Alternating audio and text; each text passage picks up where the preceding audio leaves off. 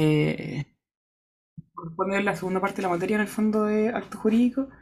Eh, dentro de lo más complicado quizás va a ser como lo que es el tema de la nulidad y, causa igual es complicado, pero en realidad a nadie le importa. Pero, pero igual entiendo que a lo mucho les pueda quizás complicar un poquito. Eh, y luego eso viene el tema de relación jurídica, que suelo verlo de manera más eh, superficial quizás. Ahí depende el profe en el fondo del sorteo según desde, cuándo, desde qué apunte estudiar. Em, pero en general eso no es tan relevante para estos efectos. Además que después se mezcla con lo que es eh, bienes y los derechos reales, entonces se vuelve un poco a estudiar lo mismo. ¿ya? Em, ¿qué más? ¿Qué más? ¿Qué más? Espero que hayan tenido una buena semana estudiando. Algunos creo que empezaron un poquito antes, así que ya hayan estudiado eh, previamente parte de la materia, ya hayan tenido más de una interrogación. Al resto que tuvo sus interrogaciones, espero que le ha ido bien. Y si no le ha ido bien, bueno, aún hay tiempo como va a poder ir eh, poniéndose al día. Ya en el fondo la, la gracia es que con el paso del tiempo vayan agarrando el ritmo que cuesta en un inicio, porque estaba implica básicamente un ritmo de eh, horario laboral. Y es una lata, es verdad, pero se puede. ¿ya? Eh, dicho eso, pasemos al tiro en el fondo con lo que es la causa. ¿ya? ¿No hay más? No. si quieren ir interrumpiendo, no hay ningún problema. Tengo el chat abierto igual, así que lo voy a ver en caso de. Eh, respecto de la causa, bueno, contexto. Nosotros estamos viendo acto jurídico, ¿cierto? En el fondo. Y respecto al acto jurídico, decíamos que el elemento central del acto jurídico era la voluntad en el fondo de las partes o del autor en los actos jurídicos unilaterales. Respecto del acto jurídico, decíamos que habían ciertos elementos, que es como la estructura del acto jurídico, ¿cierto? Las partes que podemos identificar, pero asimismo, a la vez como podíamos identificar ciertas partes del acto jurídico, ciertos elementos, nosotros tenemos ciertos requisitos que corresponden al acto jurídico, dentro de los cuales distinguíamos los de la existencia y los de la validez, según lo que se señaló cierto la semana pasada, no hay una distinción que haga el código, pero en el fondo la doctrina suele hacerla de manera eh, mayoritaria para efectos de poder distinguir entre uno y otro. Y uno de los requisitos, ¿cierto? Era la, causa. Eh, uno de los requisitos de existencia y a su vez un requisito de validez es que la causa sea lícita. Dicho eso, entonces, eh, corresponde estudiar este, este, este requisito. Eh, en principio, en primer lugar, cabe señalar que bueno, todo el derecho civil chileno viene o tiene mucho del, derecho romano, ¿cierto? Y a la vez eh, suele ser un poco copia también del, Código Civil francés. Eh, la causa como tal eh, no está reconocida o recogida en lo que es el derecho romano, sino que es más bien posterior con los católicos, ¿ya? en lo que es el derecho canónico, ahí en el fondo donde se reconoce la, la, existencia de esta causa y donde se vuelve importante en el fondo los motivos o las razones por las cuales las partes van a contratar. Es posterior, ¿ya? Y después lo toma el Código Civil francés. A raíz de ello se elaboran distintas acepciones de lo que es la causa. ¿ya? Lo primero que en el fondo deben saber para efectos del grado es esto. Y hay tres tipos de acepciones, que es lo que entendemos por causa. La primera es la acepción de la causa eficiente, la otra es la causa final y la otra es la causa ocasional. Como causa eficiente vamos a entender que la causa de un acto jurídico va a ser el antecedente o el elemento generador. Eh, respecto a este asunto, ya, eh, bueno, en el caso de las obligaciones, la causa sería la fuente de las obligaciones. Por ejemplo, ¿cierto? En el delito del cuasi delito civil, que genera la obligación de reparar, entre comillas, indemnizar daño y perjuicio, la fuente eh, de la obligación de reparar e indemnizar, ¿cierto? Va a ser la existencia de este delito o cuasi delito civil. Eh, respecto de la causa final, como acepción, va a ser el fin directo e inmediato que la parte se propone alcanzar en virtud de una finalidad típica y constante, independiente de los móviles individuales. Siempre va a ser idéntica en distintos tipos de actos jurídicos. Por ejemplo, la compraventa, les pregunto, ¿qué es lo que quiere el comprador desde el punto de vista de la causa final? ¿Qué quiere el comprador en la compraventa?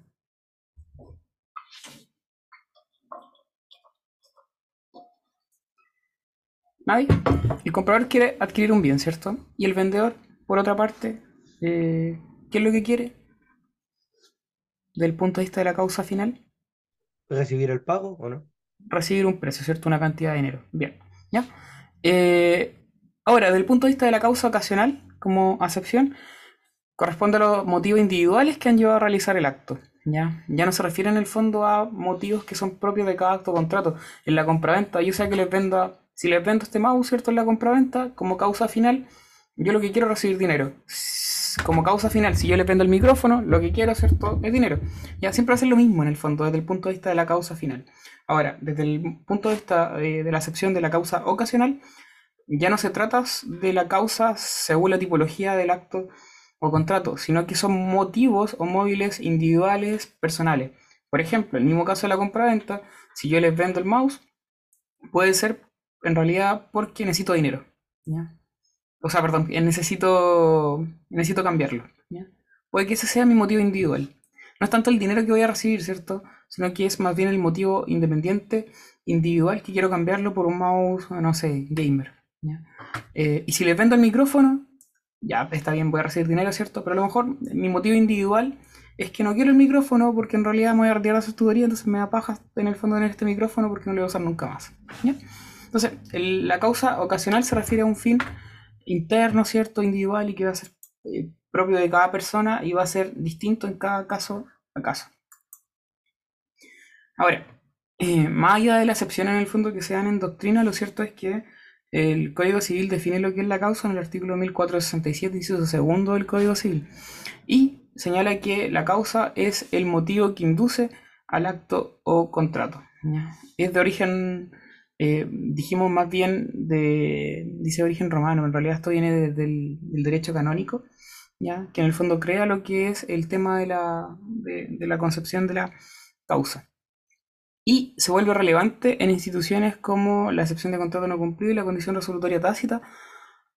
Lo vamos a ver después mejor en obligaciones porque no quiero confundirlo. Sin, perjuicio de ello, en el fondo destaquen eso, no tiene eso respecto a la importancia de la excepción de contrato no cumplido y la condición resolutoria tácita. Porque ahí vamos a volver un poco a lo que es la causa para que se entienda mejor. Ahora, a raíz de la eh, reacción del Código Civil respecto de los artículos que regulan la causa, eh, la discusión a nivel doctrinal se plantea en qué es lo que debe tener causa, si es el acto jurídico la obligación. Y desde otro punto de vista, eh, la discusión también es si la, causa la vamos a entender desde un punto de vista más bien objetivo, es decir, va a ser idéntica a la misma tipología de acto o contrato, o desde un punto de vista subjetivo, es decir, que va a variar según el momento y según la persona en particular. Y para ello se vuelven relevantes tres artículos, el 1445, el 1467 y el 1468. Los dos primeros son los más importantes, 1445 y 1467.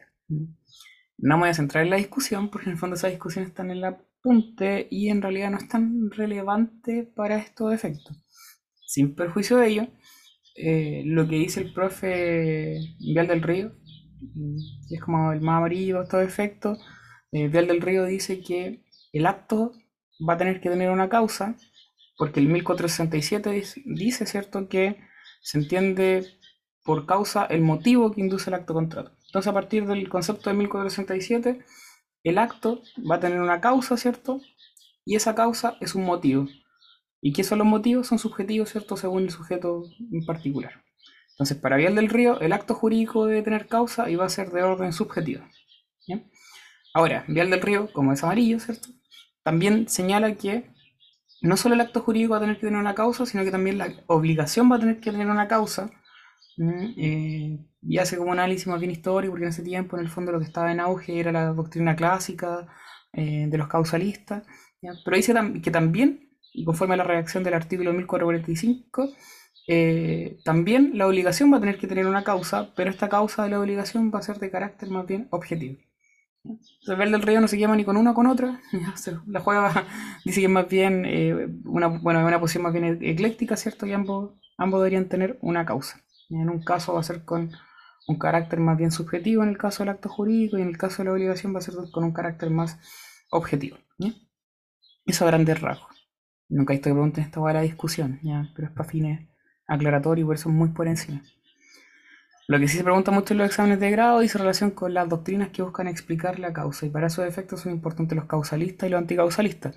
Los causalistas se subdividen a su vez la tradicional o clásica y también la del móvil motivo determinante. Hay otra teoría más que la teoría italiana, pero baja molida, ya no la vamos a ver, porque no es importante para estos efectos. Eh, y tenemos acá los causalistas eh, clásicos. Acá lo importante es que se aprendan el nombre de Domat y Potier, que en el fondo son como, supongo que se pronuncian así, que son como los más relevantes para estos efectos y que, bueno, parte de Domat eh, explicando lo que es la teoría de la causa de un modo clásico y Potier en el fondo como que lo que hace es desarrollar un poco más el tema, ¿ya? Eh, apréndanse los nombres porque eso sí he visto que lo han preguntado. Obviamente no son preguntas para reprobar ni nada, sino que para subir la nota, pero igual nunca está de más. Y eh, lo que plantean los causalistas clásicos es que lo que debe tener causa es la obligación y la causa, la obligación en específico va a ser de carácter objetivo, es decir, va a ser, invariable, según la tipología de actos o contratos que en el fondo ya distinguen. ¿Cuáles son los actos o contratos que ellos distinguen? Tres tipos. ¿ya? Y sé que en el fondo esto suena como muy azaroso porque es como nombran los contratos bilaterales o sinalagmáticos, que es lo mismo, son sinónimos. Nombran también los contratos reales y nombran los contratos gratuitos. Es muy azaroso en el fondo porque podrían agregar otro, no sé, los unilaterales, qué sé yo. Eh, o no sé, mm, varios tipos de, de contratos distintos, porque es una tipología súper grande que ustedes la estudiaron al inicio de la materia. Eh, pero en fin, ellos distinguen estos tres tipos de contratos porque entienden que en cada uno de ellos la causa es única. Ya en el fondo no varía y va a depender de las obligaciones que surgen de estos actos o contratos. Lo primero, en los contratos bilaterales. ¿ya? ¿Alguien me puede decir que era un contrato bilateral? Un contrato bilateral, no un acto jurídico bilateral. ¿Quiere un contrato bilateral?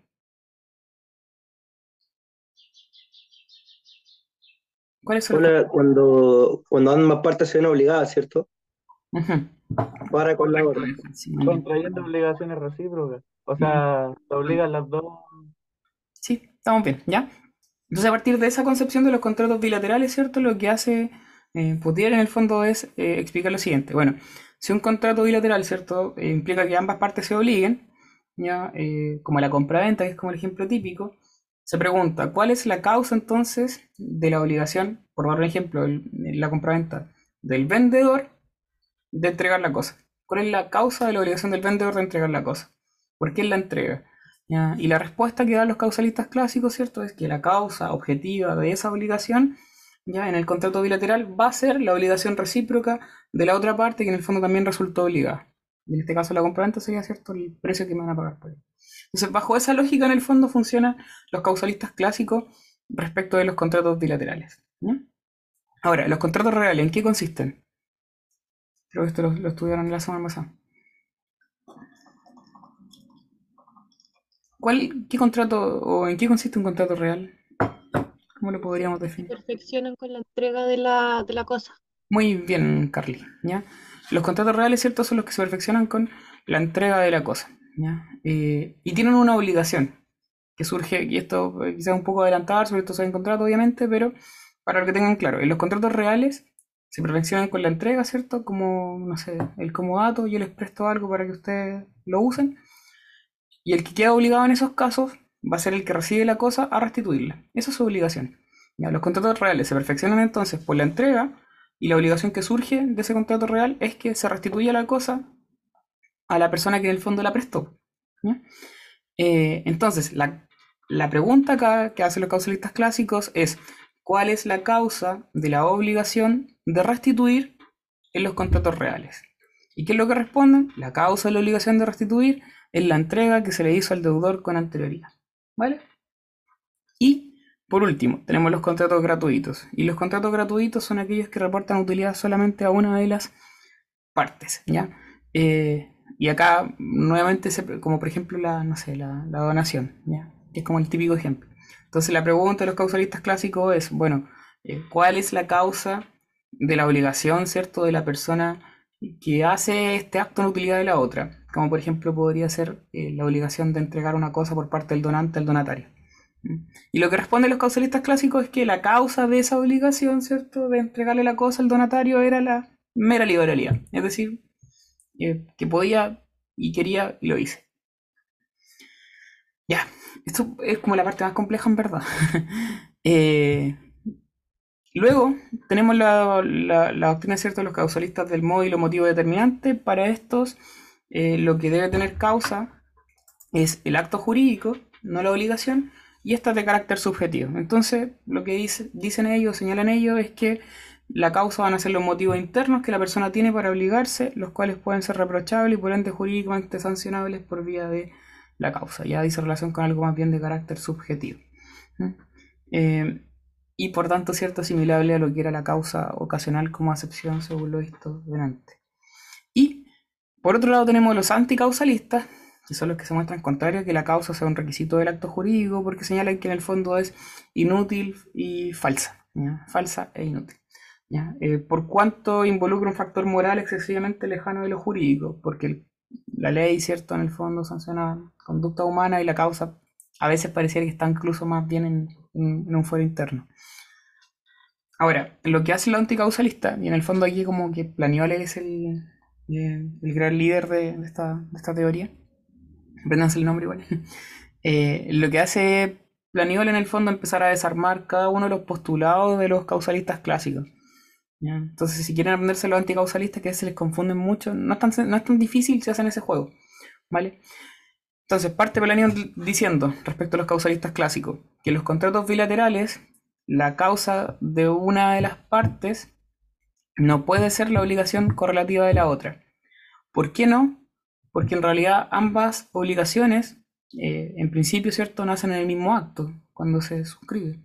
Y como nacen en el mismo acto, ninguna puede ser causa de la otra, porque en teoría una causa, ¿cierto? Cuando uno tiene la noción de causa en la cabeza, una causa es anterior, en el fondo, a la obligación.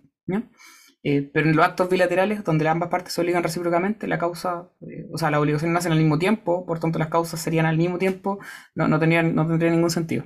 Y además lo que sostiene eh, ¿ya? es que la causa eh, de la obligación de una de las partes, si fuera la obligación de la otra, en realidad lo que faltaría es el objeto más que la causa. ¿Por qué? Compra-venta, ¿cierto? No, mismo caso. Eh, yo le vendo algo, no sé, al, al rey, le vendo la tapita del termo, eh, y el rey me la compra, me va a pagar plata. Si lo que falta es la causa, es decir, en el fondo si el rey en realidad no tenía nada de plata para poder para pagarme ya en el fondo, si lo que falta es eh, esa obligación en el fondo que él tenía, ya en realidad lo que falta es el objeto de su obligación, porque en el caso del, del, comprador que tiene que pagar un precio, ¿cierto? Esa es su obligación y el objeto de su obligación es el precio. Entonces, si falta la causa de una de las partes, en realidad lo que falta es eh, el objeto de la otra, en realidad. Entonces, lo que dice eh, planeables que si falta causa en los contratos bilaterales, lo que falta en realidad es el objeto, por eso en el fondo se vuelve inútil. Luego, lo que hace Planeable en el fondo es cuestionar los contratos reales. Dijimos que los contratos reales se perfeccionan por la entrega. No obstante, lo que dice la causalista clásico es que esa entrega, a la vez, aparte de ser la forma de perfeccionar el contrato, va a ser la causa de la obligación de restituir. Entonces lo que plantea Planion como anticausalista es como, ya, pero la causa no puede ser a su vez la forma de perfeccionar el contrato, porque si el contrato no está perfeccionado, si no hay entrega, en realidad si no hay entrega, no es que no haya causa, es que en realidad no hay contrato. De ahí que en el fondo los cuestione. Y por último, en los contratos gratuitos también los cuestiona, porque eh, la causa, ¿cierto? Según los causalistas clásicos, es la mera liberalidad. Y cuando yo les digo que quiero no sé, hacer una donación y que mi causa es porque quiero, porque se me antoja, porque me cae bien la persona que es el donatario, ¿qué es lo que falta realmente? Falta la voluntad, ¿ya? Entonces lo que dice Planiol es que en realidad en, el último caso, los contratos gratuitos, lo que falta no es la causa, sino que es la voluntad. Si se fijan en, en el fondo, para el anticausalista, los contratos bilaterales dicen que en realidad no falta la causa, falta el objeto eh, de la otra parte. En los contratos reales dicen que lo que falta no es la, la, causa, ¿cierto? Lo que faltaría en el fondo es el perfeccionamiento. Y en los contratos gratuitos dicen que lo que falta no es la causa, sino que más bien la voluntad. De ahí que en el fondo hagan toda su crítica. Y eh, por último, el 1467 eh, habla respecto de la causa ilícita. En el fondo señala que no puede haber obligación sin una causa real ilícita. De ahí que se desprendan dos requisitos. Una, que sea real, ¿cierto? Y que sea lícita. Eh, contiene una, mención expresa igual en 1467 y es que señala que no es necesario expresar la causa en el contrato. Es decir, si yo contraté con alguien, no tengo aquí explicar por qué contraté con esa persona y por qué en el fondo compré lo que quería comprar o, u otra. De ahí que se parta de la base, ¿cierto? Que todo acto contrato va a tener una causa que va a ser real y a la vez lícita. ¿Qué entendemos por real? Bueno, ahí la doctrina mayoritaria se entiende, entiende que en el fondo causa real sería aquella que realmente existe, ¿ya? Que, que se comprende dentro del acto. ¿ya? pueden haber actos sin causa. Y ahí viene la, pregunta como clave eh, y en el fondo uno tiene que responder en esos casos, que es más bien excepcional, porque siempre va a haber un motivo, ¿cierto?, que va a inducir un acto contrato, siempre. Eh, salvo algunos casos que se dan en el, en el, a nivel doctrinal y que son esencialmente eh, la simulación. El acto simulado se entiende que es meramente eh, o sea, el, acto simulado se entiende que en el fondo carece de causa, toda vez que lo que las partes querían hacer en la simulación absoluta era nada, ¿cierto? Y en la simulación relativa, en realidad el acto simulado, que es el visible, el público, no tiene causa tampoco, porque en realidad lo que las partes querían hacer era el acto disimulado que está oculto. ¿Vale? Entonces el acto simulado en realidad no tendría causa. Y si alguien responde que en realidad en el acto simulado la causa era engañar a terceros para causarle daño, bueno, en ese caso entonces el acto simulado, ¿cierto?, tiene una causa ilícita. ¿ya? ¿Qué entendemos por causa eh, ilícita? No lo había dicho, pero es la contraria a la ley y las buenas costumbres del orden público. Y el otro ejemplo en el fondo que se da, donde faltaría causa, donde no hay causa real en el fondo, no tiene causa el acto, es aquel ejecutado por la creencia errada de una obligación. Yo creo que le debo plata, no sé, al, al Vandeli, ¿cierto? Pero en realidad no le debía nada. Ya le había pagado la deuda, se me ha olvidado, pero voy en el fondo le pago de nuevo. A ese pago, ¿cierto? Que es un acto jurídico eh, exentivo, en el fondo le carece de causa porque no hay ningún motivo en el fondo para hacerlo, salvo mi error. Y ahí tenemos, nos metemos en el mundo, ¿cierto? Del, del error de derecho que están conectados ambas instituciones.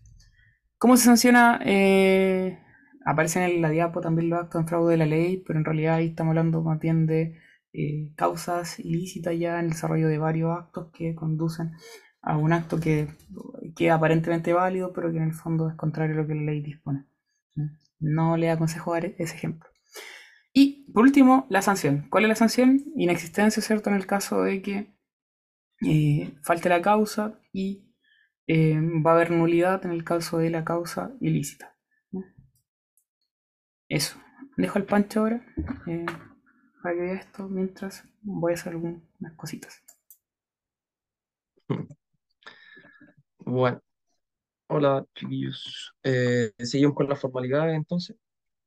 Eh, bueno, primeramente hubo un concepto. las formalidades consisten en los requisitos externos de que puede estar rodeado de un acto jurídico y que establece la ley con distintos objetivos cuya omisión acarrea consecuencias que en cada caso es la misma ley la que los establece. Ahora, hay que señalar eh, que encontramos una clasificación respecto a esta, en la que primeramente está formalidades propiamente tales o solemnidades.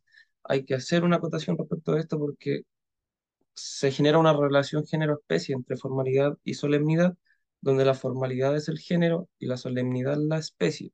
Por ende, obviamente, si les preguntan, no son lo mismo una formalidad que una solemnidad. Eh, la solemnidad es una especie de formalidad. Ahora, em, subclasificaciones de las formalidades propiamente tales, eh, formalidades de existencia y de validez, si me ayudan con ejemplos de cada una para hacer esto un poquito más dinámico. Respecto de la existencia, formalidades de existencia. Los comodines. pública la hipoteca. Claro, igual te puedes ayudar de lo, de lo más simple en el caso de la compra, venta o permuta de bienes raíces en la escritura pública y eh, otro comodín que lo puede ayudar es en el contrato de promesa la escrituración. También se considera un requisito de existencia, se establece como requisito de existencia. La sanción para la omisión de un requisito de existencia según de qué lado de la doctrina lo miren, es inexistencia o nulidad absoluta, como ya se vio respecto a esa discusión. Y un ejemplo de una mm, formalidad eh, de validez la insinuación en el, en el contrato de donación. Eh, Carlitos, ¿estás por ahí para confirmar que sea un buen ejemplo? ¿O se fue? Sí, está bien. Está bien. Ya. ¿Los testigos hábiles están en el testamento? Claro, ese es el comodín eh, fácil. Y la nulidad absoluta es la sanción para la omisión de un requisito o formalidad de validez. Eh, en el sentido de que obviamente se requiere atención a la naturaleza del acto o contrato.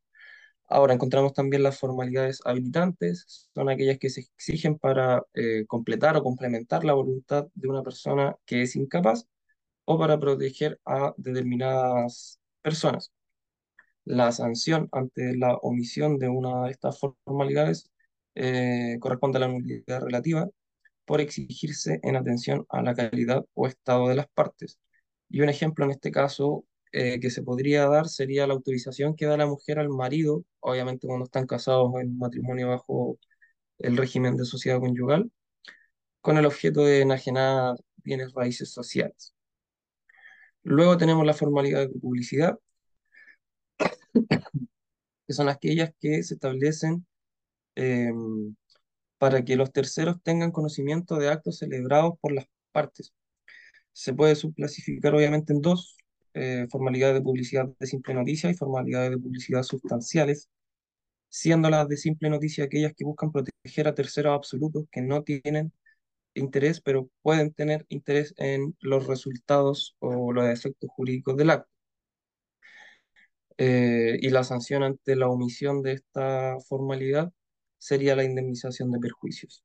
Y la formalidad de publicidad sustancial es aquella que busca proteger a terceros relativos en desmedro de los terceros absolutos referidos antes respecto de las de simple noticia, eh, que estén o no vayan a, o, perdón, que estén o vayan a estar en relaciones jurídicas con las partes del acto jurídico. Y la sanción para efectos de su omisión es la inoponibilidad, es decir, ineficacia respecto de los terceros. Y por último tenemos la formalidad de vía, por vía de prueba, perdón, que son aquellas exigidas para probar actos que en principio eh, no son solemnes. Para esto debemos hacer referencia a dos artículos del Código Civil. En primer lugar, al artículo 1708, que establece que no se admite, no se admite la prueba de testigo respecto de obligaciones que deban consignarse por escrito.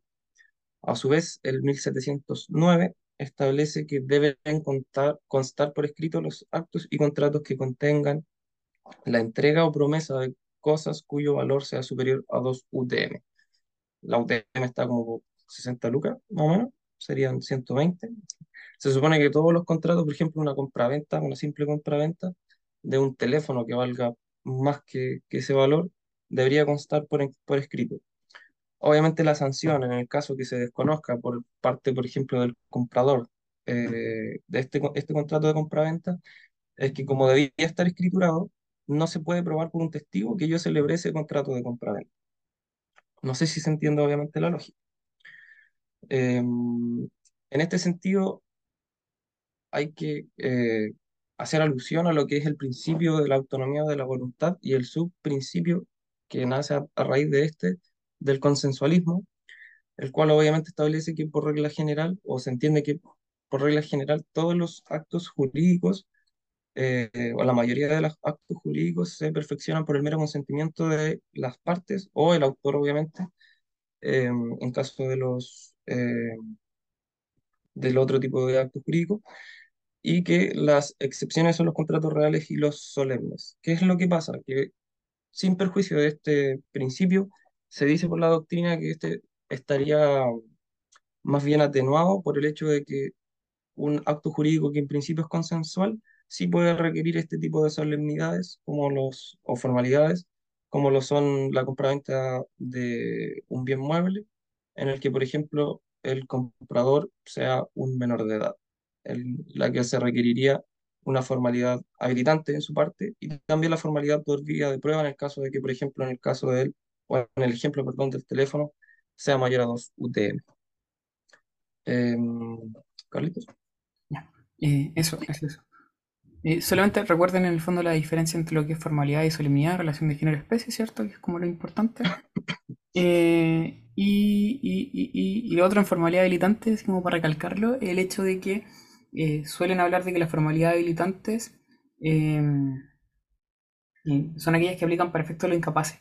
Y tienen la manía muchas veces logrado de decir que las formalidades habilitantes se establecen para efectos de proteger o completar la voluntad del incapaz. No decir eso porque en el fondo hay formalidades habilitantes que también se establecen eh, para efectos de eh, cuidar a la mujer casada, ¿cierto? En sociedad conyugal, como por ejemplo la utilización que tiene que dar para efectos de la enajenación de bienes raíces de la sociedad conyugal y la mujer casada en sociedad conyugal no es incapaz, ¿cierto? Antiguamente lo era, ya no, hace rato ya que no. Entonces, eh, cuando hablan de formalidad habilitante son aquellas que se establecen para ciertas personas, dentro de los cuales está el incapaz, efectivamente, y también la, la, mujer casada en sociedad conyugal.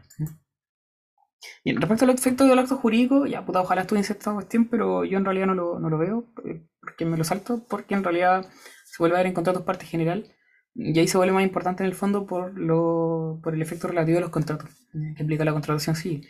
Entonces, respecto al efecto del acto jurídico, si bien se los pueden preguntar, es un poco lo mismo que en el fondo eh, sale en contratos parte general, y como la idea no es repetir ni mucho menos, como prefiero que lo veamos en esa parte de la materia. Sin perjuicio de ello, lo importante, ¿cierto?, a nivel general es que los efectos del acto jurídico van a, van a, afectarle, ¿cierto?, em, a las partes que concurren a ello. Y respecto a los terceros hay que distinguir a los absolutos, que en principio no produce efectos, salvo algunas excepciones que se ven en contrato de parte general. Y respecto a los relativos hay que distinguir eh, de qué tipo de tercero relativo estamos hablando, título universal a título singular.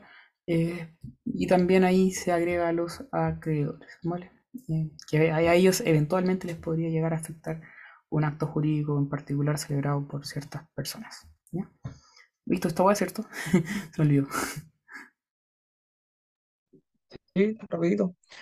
Eh, bueno, respecto de la ineficacia del, del acto jurídico, eh, ineficacia obviamente sería aquella reacción del ordenamiento jurídico en cuya virtud se priva de efectos a aquel acto que no cumple con los requisitos de existencia o de validez del acto jurídico, o bien que por un hecho o causa posterior eliminan, reducen o perturban los efectos propios de un acto jurídico que nace válido. Por lo tanto, tenemos dos tipos eh, de ineficacias, en sentido amplio y en sentido estricto, siendo la de sentido amplio aquella que eh, dice relación con los, elementos intrínsecos del acto jurídico. Y eh, respecto de esta, obviamente podemos señalar lo que es la inexistencia y la nulidad.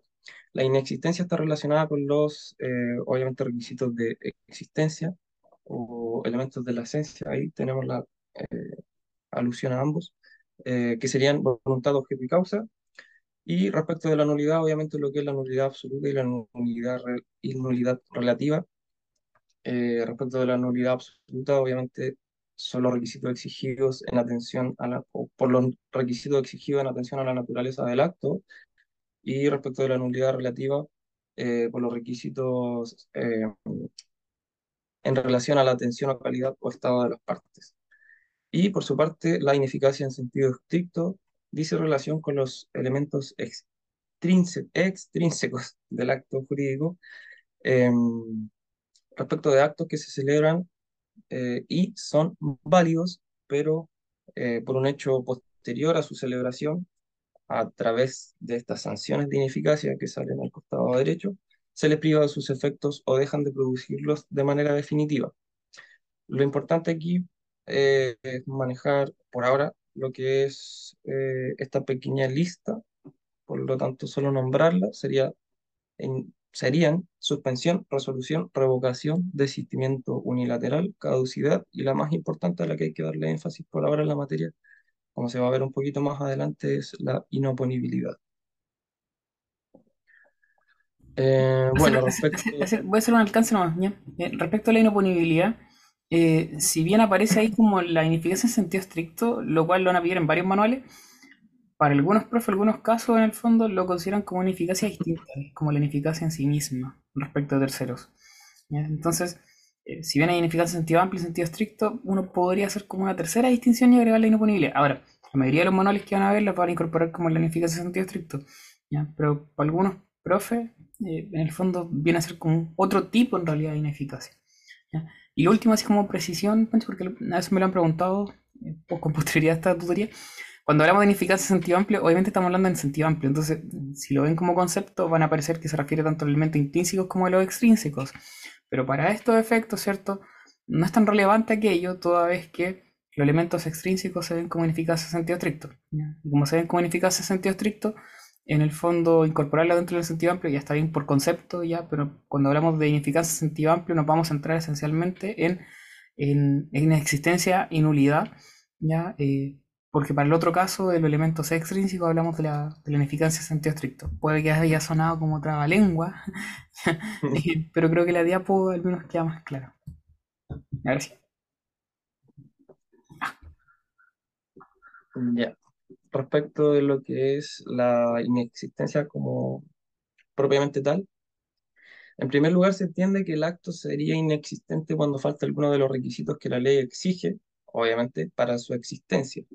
¿Qué es lo que pasa? Que el Código Civil no la recoge eh, y se generan, obviamente, dos posturas principales.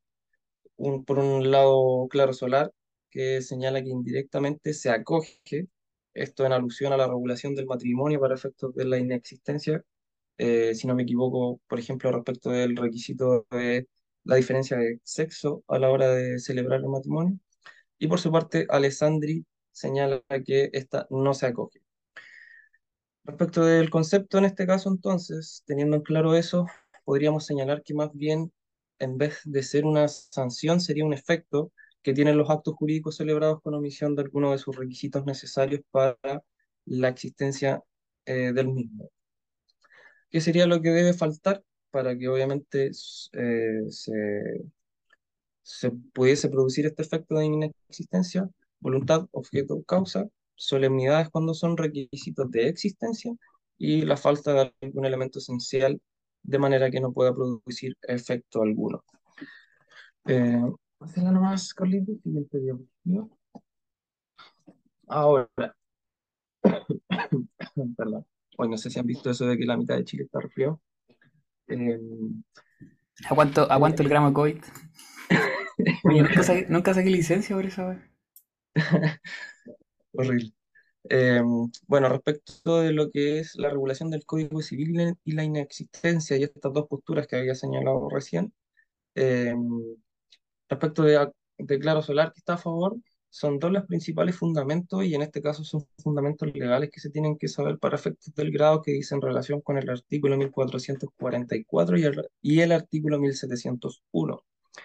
Eh, el primero a propósito de los elementos de la esencia del acto jurídico o del contrato, en este caso por la regulación del Código Civil, señala que eh, la falta de alguna de las cosas esenciales no produce efecto alguno.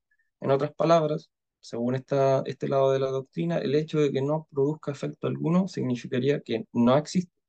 Y por su parte, el 1701 señala que la falta de instrumento público eh, o ante la falta de instrumento público, esta no se puede suplir por otra solemnidad y se entiende por no celebrado, con mismas consecuencias, es decir, que no existiría.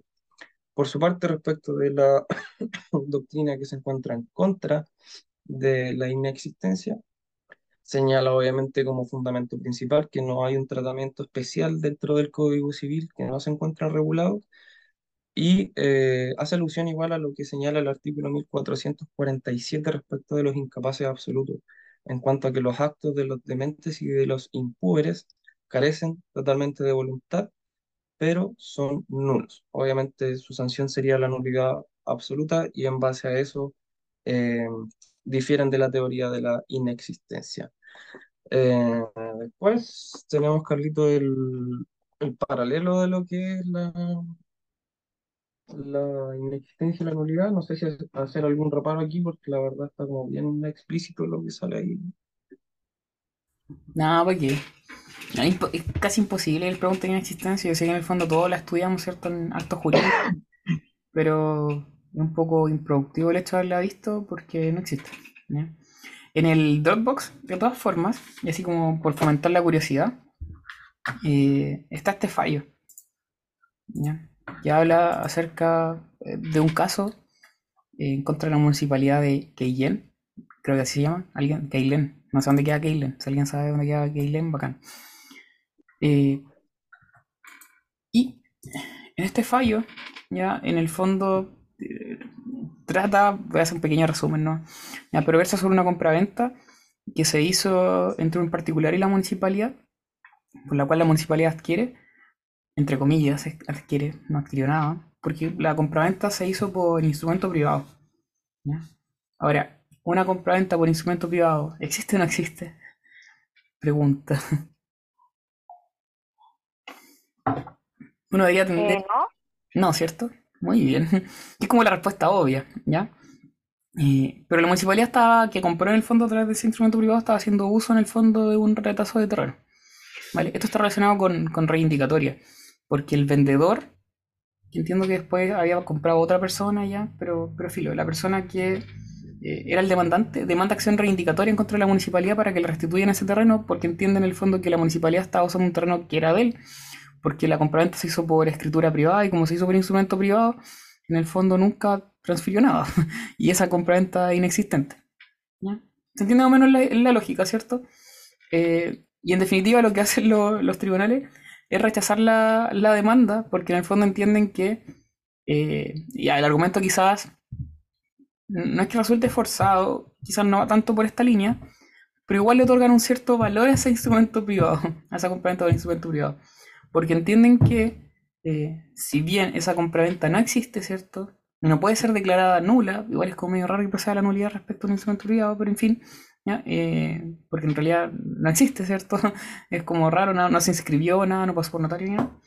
Eh, lo cierto es que lo que entiende la, la Corte, bueno, los tribunales de primera y segunda instancia y la Corte, es que esa compraventa por instrumento privado al menos le dio la calidad de poseedor material al demandado, y esa calidad de poseedor material en realidad proviene del demandante, porque el demandante era quien le había hecho ese instrumento privado de escritura pública, entonces si bien no le reconocen el valor de compraventa para efecto de transferir el dominio, ¿cierto? Sí le reconocen eh, valor para efectos de, eh, en el fondo, de, servir como justo título para el caso del demandado. Eh, es un caso muy eh, particular, ¿ya? Eh, muy, muy, muy extraño, ¿ya? Eh, porque en el fondo este acto que en el fondo uno tendría que es inexistente, igual tendría cierto valor, ¿ya? Porque la corte así se lo otorgó, no para efecto de transferir el dominio, se le da otro carácter. Pero si le quieren echar un vistazo, está en la carpeta como material complementario. Creo que les puede ayudar en el fondo a ver que eh, hay varias variables o variantes en el caso de cuando uno estudia Derecho. Eh, pero eso. Ya. Eh, vamos viendo y avanzando. Nulidad, ¿vale? ¿Qué es lo que es la nulidad de la sanción legal por la omisión de ciertos requisitos y formalidades que la ley prescribe para el valor de un acto según su especie y la calidad o estado de las partes. Ya está regulada en el 1681 y artículos siguientes, ¿vale? Hasta el 1697, porque el 1698 habla, ¿cierto?, sobre lo que es la carga de la prueba y también es importante. Respecto de su origen, eh, ya en Roma, ¿vale? Es como lo que tienen que tener presente. Eh, se distingue conforme el propio concepto, ¿cierto? Porque habla de que la ley prescribe para el valor de un acto según su especie, nulidad absoluta, o para el estado de calidad de las partes, nulidad relativa se aprendan el concepto general de la nulidad, van a poder responder cierto el concepto de nulidad absoluta y nulidad relativa sin ningún problema.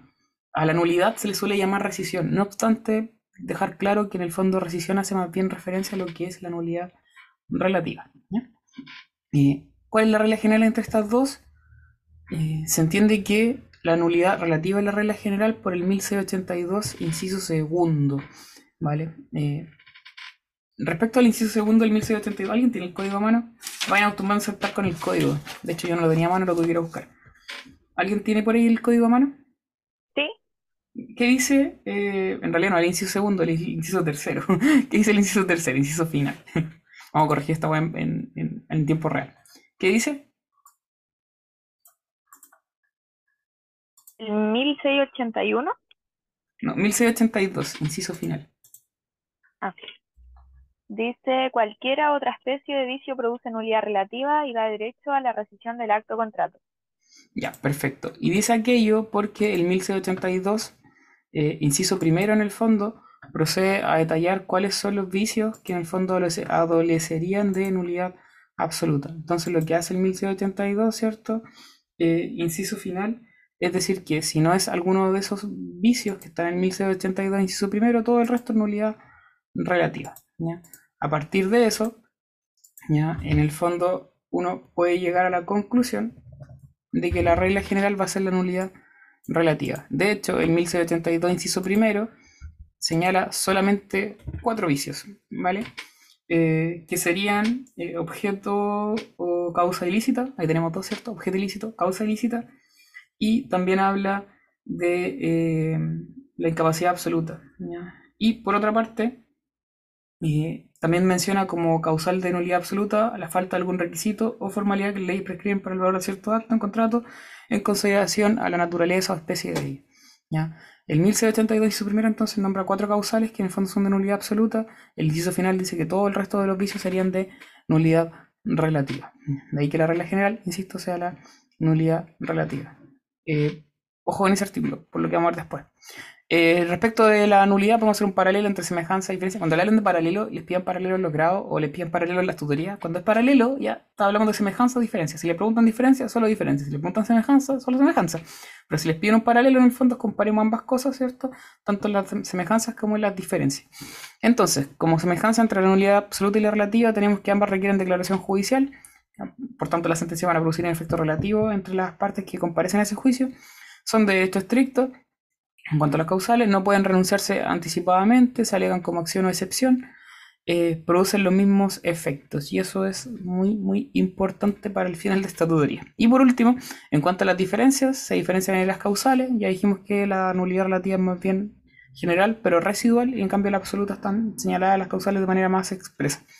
Eh, las personas legitimadas para solicitarlas también cambian, ¿cierto? Los sujetos activos la posibilidad de ratificación en una u otra, la absoluta no se puede ratificar, en cambio la relativa sí, y también los plazos de saneamiento que vamos a ver más adelante. ¿Desde cuándo operan? Eh, desde el momento en que se celebra el acto contrato. ¿Por qué? Porque producen efecto retroactivo. Ya cuando hay una nulidad declarada se produce efecto retroactivo. Eh, puede haber nulidad total y parcial también. La total afecta todo el acto jurídico, en cambio la parcial solamente invalida eventualmente una cláusula. Y respecto a la nulidad en caso de un acto que, donde hubo representación, no me voy a meter ahí ya porque en el fondo son muchas las vicisitudes y no son materia de examen de grado. Respecto a la nulidad absoluta, ya dijimos que se responde según el concepto 1681, eh, simplemente cambia el final, ¿cierto? En el sentido de que eh, se trata de una sanción que se impone por la falta de requisitos establecidos por ley para el valor del mismo acto o contrato según su naturaleza o especie. Las causales, ya cuando les preguntan causales de nulidad absoluta, lo repetían antes harto por lo mismo. Diferencian entre causales legales y doctrinales. Las legales están en el 1672, inciso primero, y también en el inciso segundo, donde se habla de la incapacidad absoluta. Eh, y las otras son objeto ilícito, causa ilícita y la omisión de requisitos de formalidades que la ley prescribe para el valor del acto contrato en atención a su naturaleza especie.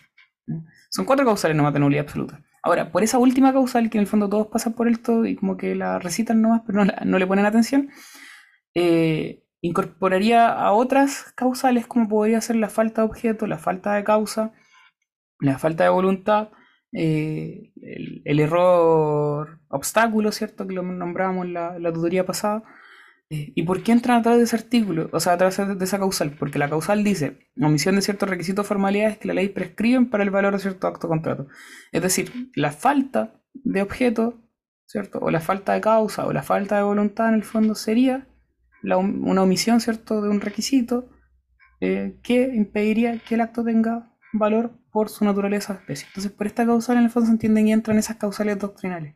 ¿ya? Pero distingan entre las legales y las doctrinales. El fundamento de la nulidad absoluta está en el solo interés de la moral y de la ley, de orden público, como es de orden público es irrenunciable. Respecto de los titulares, ¿quién puede eh, alegar la nulidad absoluta? En primer lugar, esta puede alegar todo aquel que tenga interés en ella, mientras el interés sea pecuniario y actual, sin perjuicio de ello y sin en principio, cierto, sabemos que todos pueden alegarla. El que no puede alegarla es aquel que ejecutó el acto o lo celebró sabiendo o debiendo saber el vicio que lo invalida. ¿Por qué? Porque hay un principio, ¿cierto?, que dice que nadie puede aprovecharse de su propio dolo. Entonces, la regla general en cuanto a la titularidad de la nulidad absoluta es cualquier persona, siempre que tenga un interés pecuniario actual, salvo aquel que sabía o debía saber del vicio. Luego tenemos al Ministerio Público, en el solo interés de la moral o de la ley, y aquí nos referimos a los fiscales judiciales de la Corte de Apelaciones y de la Corte Suprema. No sé si alguno hizo la pasantía en la, la Corte.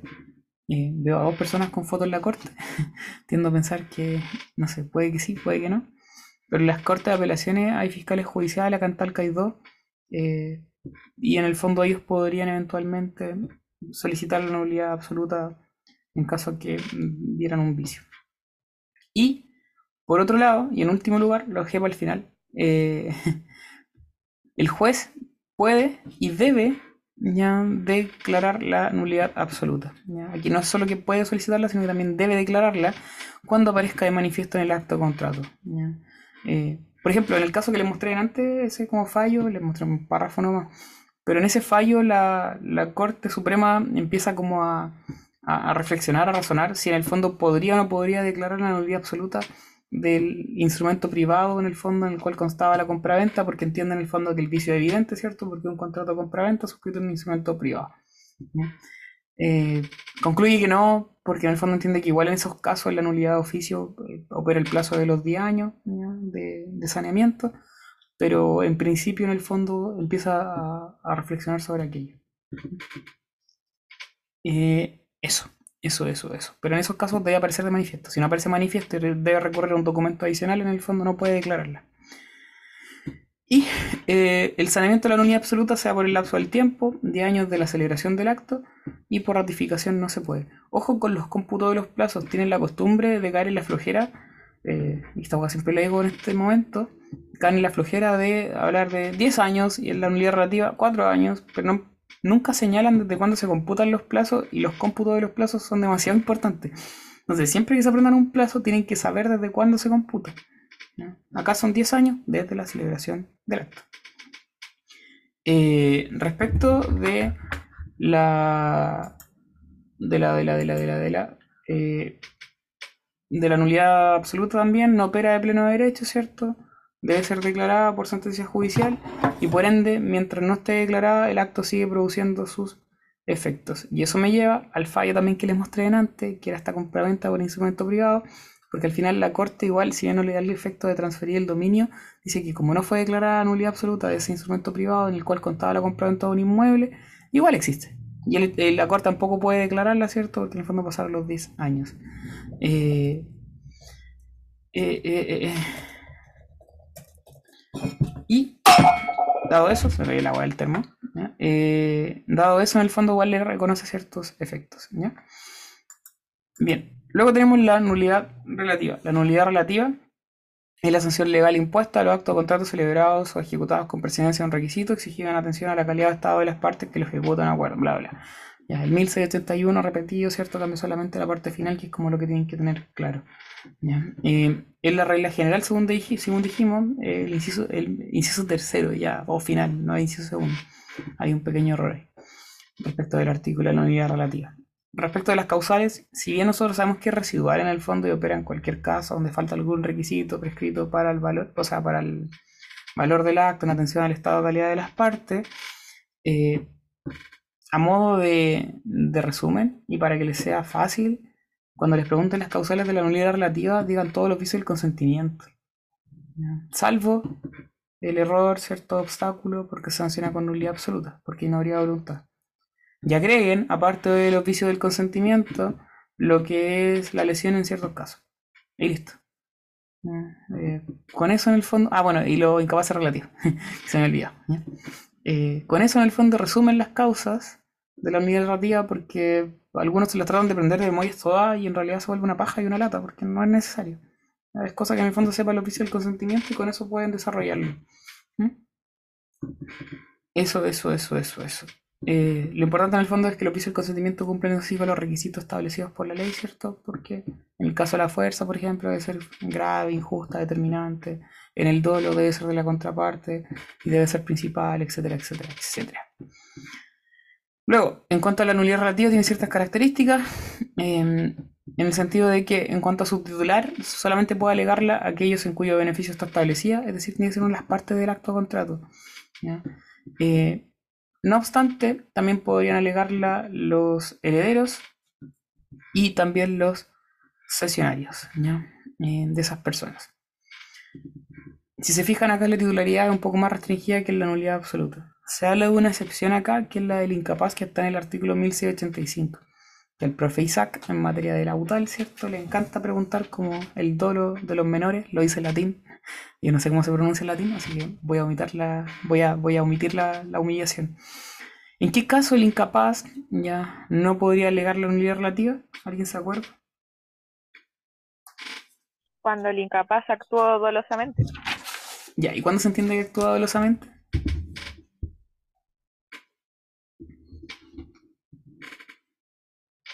Por ejemplo, un ejemplo nomás, no está en el código. Cuando falsifica algún documento, ¿cierto? No sé, algún carnet, para efectos de suscribir un acto de contrato engañando a la otra parte eh, en, la celebración del acto de contrato. El 1785, no obstante, señala que la mera aserción de mayoría de edad, ¿cierto? No va a viciar el consentimiento, o sea, perdón, no se entiende como una, una un acto doloso. Eh, en esos casos, en el fondo, el incapaz, cuando actúa con dolo, no va a poder, en el fondo, alegar la nulidad relativa. ¿Cuánto el tiempo en el cual se sanea la nulidad relativa? Se puede sanear en cuatro años, en el caso de los vicios de error y dolo, desde la celebración del acto, y en el caso de la fuerza o la incapacidad, desde que cesan ellas. Y por último, tenemos la posibilidad también de eh, ratificar la, nulidad relativa y sanearla de esa forma, eh, la ratificación consiste en una confirmación del acto o contrato que nulo relativamente, eh, implica básicamente una renuncia ¿cierto? a la nulidad. Se justifica en que la nulidad relativa se establece en el interés privado, sus normas no son de orden público realmente eh, y por tanto son renunciables según el artículo 12 del Código Civil. Eh, se puede hacer de forma expresa, forma tácita, de forma expresa si se celebra un acto, ¿cierto? ratificando el acto que era nulo relativamente, o en forma tácita cuando las partes ejecutan voluntariamente y en conciencia las obligaciones que emanaron del acto jurídico. En cuanto a sus efectos, ¿cierto? El acto de contrato es eficaz en el sentido que se entiende que nunca eh, ha tenido efecto alguno y eso, ¿vale? Luego, hay ciertas normas relativas al incapaz en materia de nulidad, una es la del dolo menor y otro tiene que ver con los efectos de la nulidad, así que esto me lo salto porque lo vamos más adelante respecto al otro efecto. Eh, y por último, los efectos de la declaración de nulidad. Y, aquí, eh, aquí hagamos la pausa mejor. Hagamos la pausa, volvemos a las 3 un cuarto, vemos los efectos porque esto requiere concentración igual. Si no, puede causar mareo. Pausa 10 minutos, a las 3 un cuarto, volvemos. Ya, voy a seguir. Voy a hacer un alcance también. Me habló por interno la, la Lucila para consultarme respecto de eh, la nulidad relativa. Hay un tema en todos los puntos que van a ver, ¿cierto? Relativos al hecho de los plazos para efectos de la, del saneamiento. Voy a hacer una precisión, por ejemplo, voy a hacerla. Cuando se habla de saneamiento en la nulidad absoluta y la nulidad relativa, lo que ha señalado la doctrina de la jurisprudencia es que más que ser plazos de saneamiento como tal, y hay toda una explicación doctrinal que baja moría, pero sí es importante, y eso se me fue, eh, mencionar que más que un plazo de saneamiento es un plazo de prescripción extintiva. Entonces, eso es como algo que tiene que meterse en la cabeza. Más que plazo de saneamiento y la cuestión son plazos de prescripción extintiva. Y sé que todavía no llegamos a prescripción extintiva, pero me voy a detener acá igual, así como modo aclaratorio. La prescripción extintiva se clasifica a su vez eh, según los tipos de acciones que en el fondo van a prescribir. Acuérdense que prescriben las acciones, no las obligaciones. Las obligaciones se vuelven naturales, pero prescriben la acción. Y dentro del marco de esa clasificación de la prescripción extintiva, nosotros podemos distinguir entre prescripciones de largo tiempo, de corto tiempo y las especiales. Y dentro de lo que es la prescripción extintiva existe una institución que se llama la suspensión de la prescripción en virtud de la cual, ¿cierto? Eh, en el fondo, el plazo de prescripción se suspende, queda suspendido durante, eh, a favor de ciertas personas, perdón, en general incapaces, pero también a favor de la mujer casada en sociedad conyugal. Eh, el plazo de, prescripción se suspende por un plazo máximo de 10 años y, en, y sin perjuicio de que puede cesar antes si es que en el fondo se trataba de un incapaz y este cesa en su incapacidad o en el fondo cesa la causal de la suspensión, de la prescripción. En el marco de la acción de nulidad, esta es una prescripción no de largo tiempo ni de corto tiempo. La prescripción acá de la nulidad, tanto absoluta como relativa, se ve como una prescripción especial. Y en las prescripciones de carácter especial no existe la institución de la suspensión. Salvo eh, que la ley, en el fondo, así lo disponga para la acción en específico en el caso de estas prescripciones especiales, como por ejemplo la, la, nulidad. Y así lo hace el código, ¿cierto? Para efectos de la nulidad relativa, sobre todo, que en el fondo dispone que esta se suspende, se suspende los plazos en el caso de eh, incapaces, eh, y suspende por un plazo máximo de 10 años. Entonces, eso por ahora es lo que tienen que manejar, ¿ya? Que en el caso de la nulidad, relativa, igual hay eh, suspensión de la prescripción no por aplicación de las reglas generales de, la, prescripción extintiva, sino que porque la ley así lo dispone en, los artículos ¿cierto? que regulan lo que es la, nulidad relativa. Y hay distintas reglas de cómputo ahí, dependiendo si se trata de una persona que era, no sé, eh, menor de edad, ¿cierto?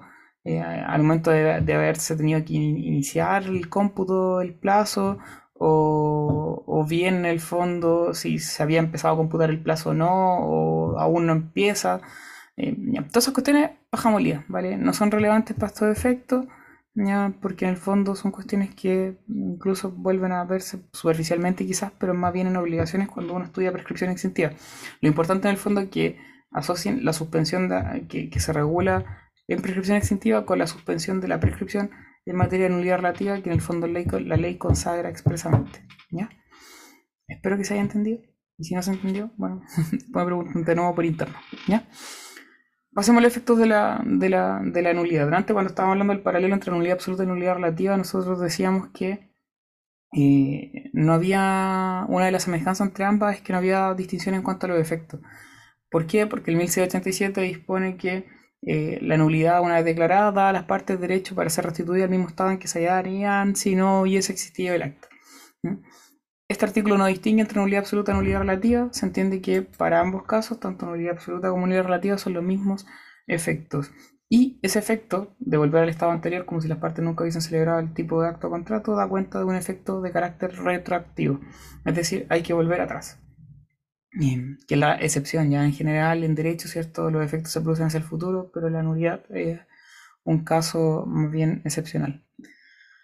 Luego, para efectos de determinar los distintos, eh, las distintas cosas que puedan pasar, las distintas consecuencias de la declaración de nulidad, hay que distinguir entre el supuesto de que el acto no genera obligaciones y sí genera obligaciones.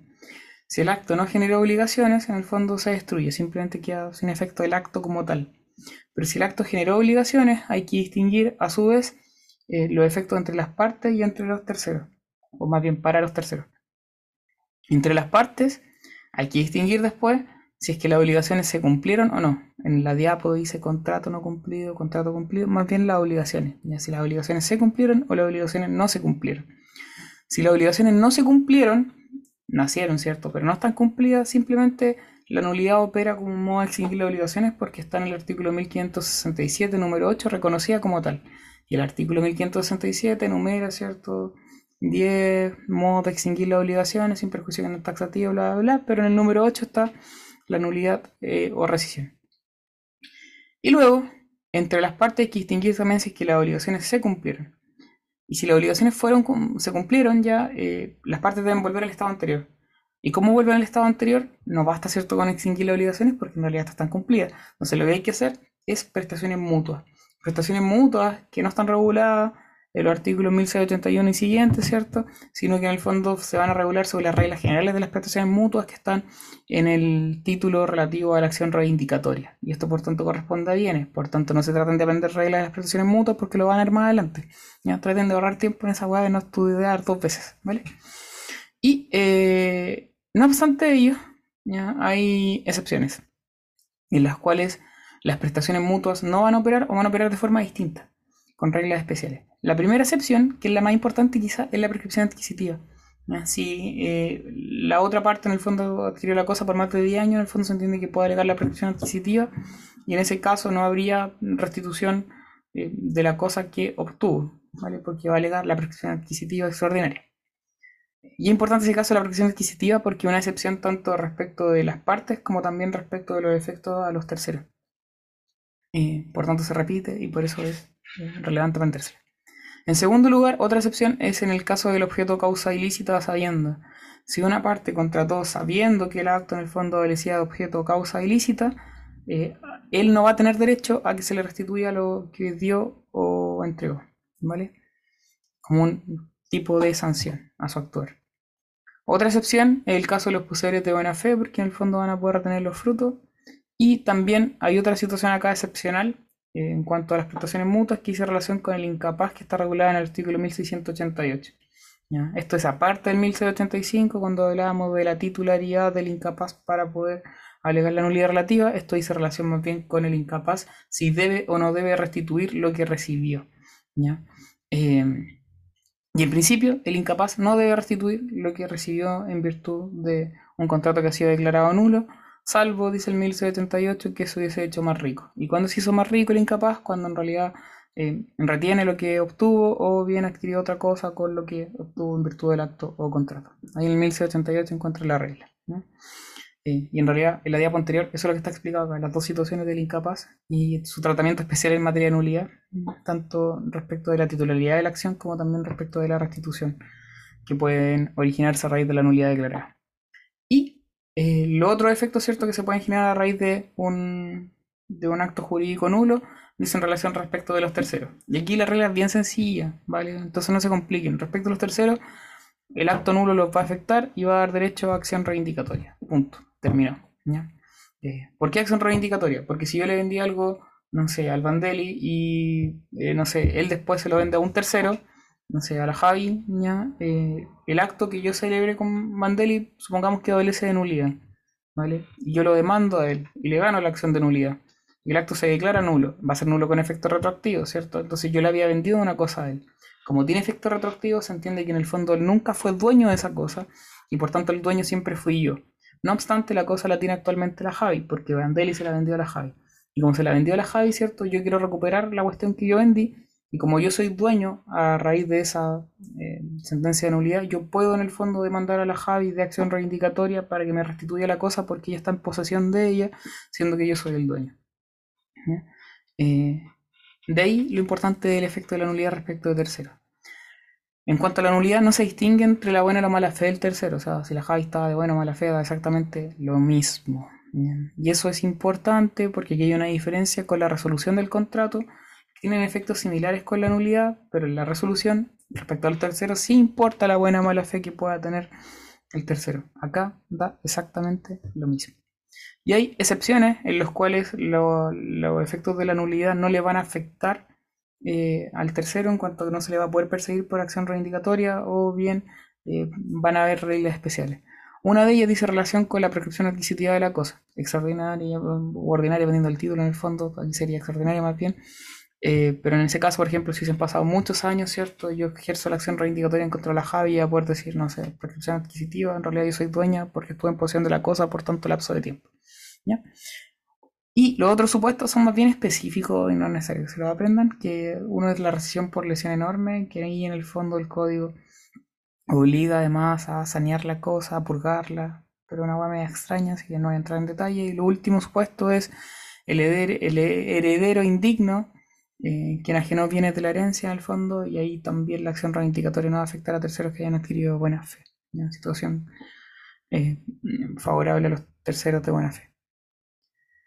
Ahora bien, hablamos cierto de eficacia en sentido amplio y decíamos que esa dice relación más bien con los elementos intrínsecos, esto es requisitos de existencia y validez del acto jurídico. A su vez, hay ineficacia en sentido estricto, dice en relación con elementos extrínsecos, es decir, posterior a la celebración del acto contrato, y entre los cuales podemos mencionar distintos tipos de sanciones, tales como la suspensión, la resolución, la revocación, el desistimiento unilateral, la caducidad y la inoponibilidad.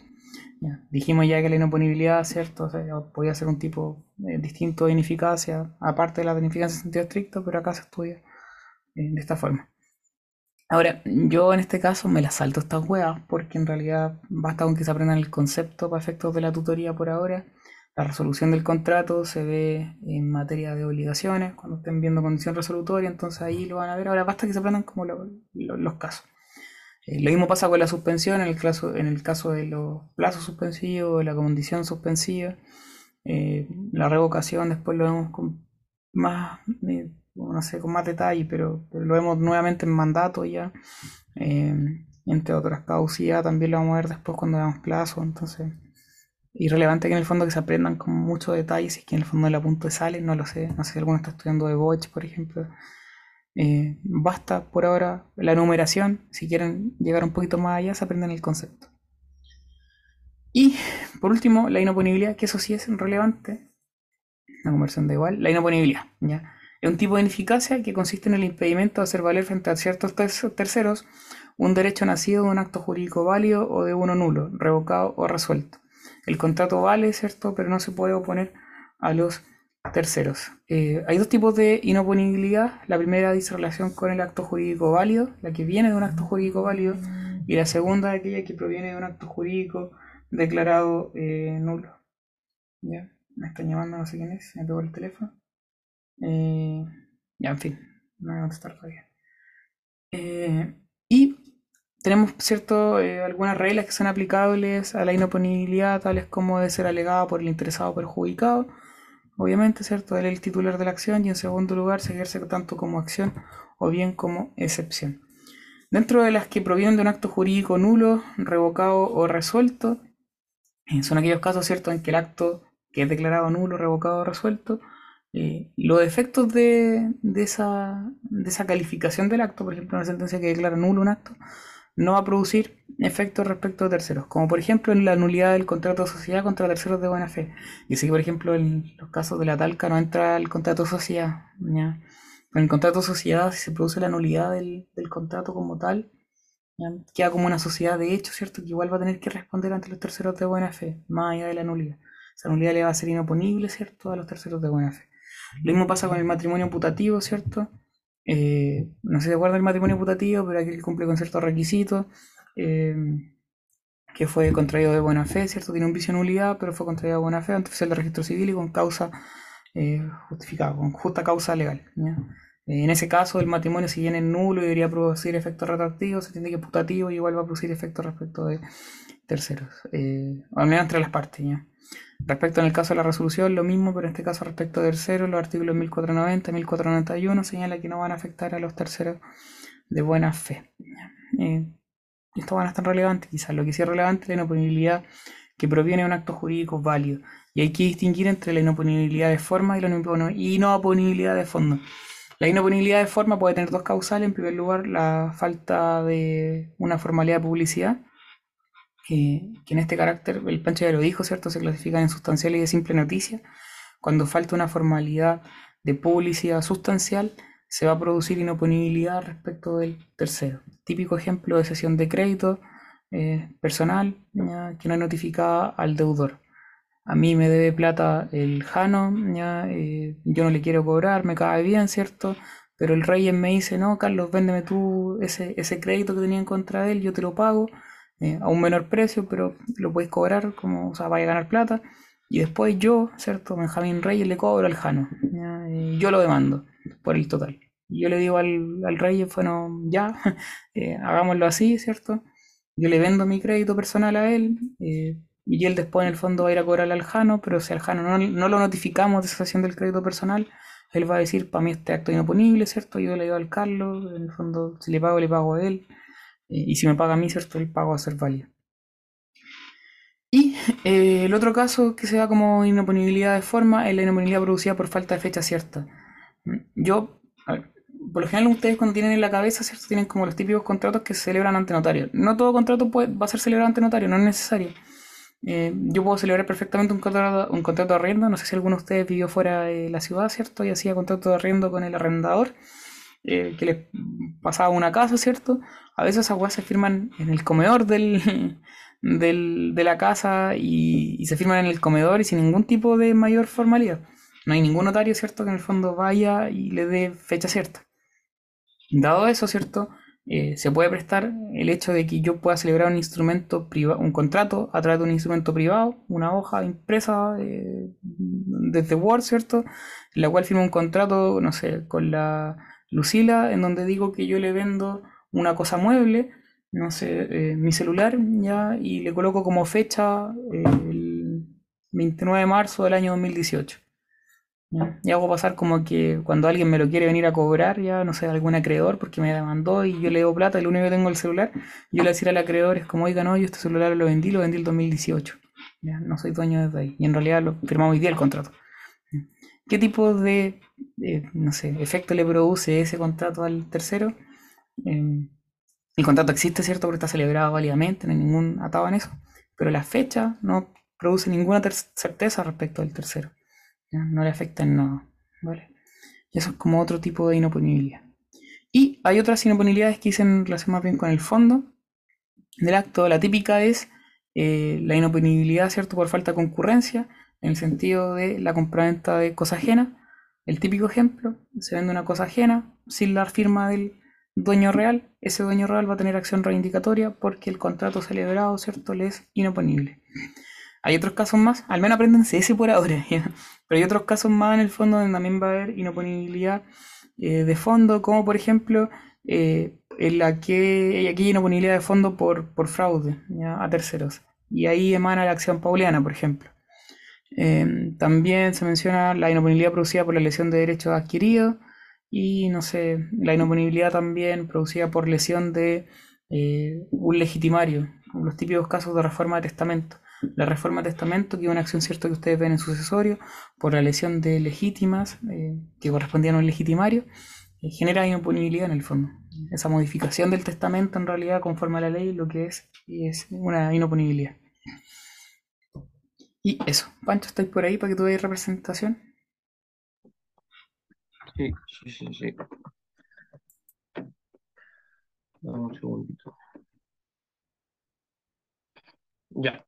Eh, respecto de la representación, en primer lugar, el concepto eh, es una institución jurídica en virtud de la cual los efectos de un acto jurídico celebrado por una persona a nombre de otra se radican directa e inmediatamente en esta última como si ella misma hubiese celebrado el acto. Eh, ¿Dónde se encuentra regulada legalmente? En el artículo 1448 del Código el que señala que lo que una persona ejecuta a nombre de otra, estando facultada por ella o por la ley para representarla, produce respecto del representado iguales efectos que se hubiese contratado él mismo. Em, podemos diferenciar dos eh, tipos o fuentes, como dice la diapo, de representación, eh, la legal y la voluntaria, siendo la legal aquella en que em, la ley establece que determinada persona no está facultada para disponer libremente eh, y obviamente se establece un representante que complementa o completa su voluntad por este hecho. Respecto de este tipo de representación hay dos cosas que hay que tener en cuenta.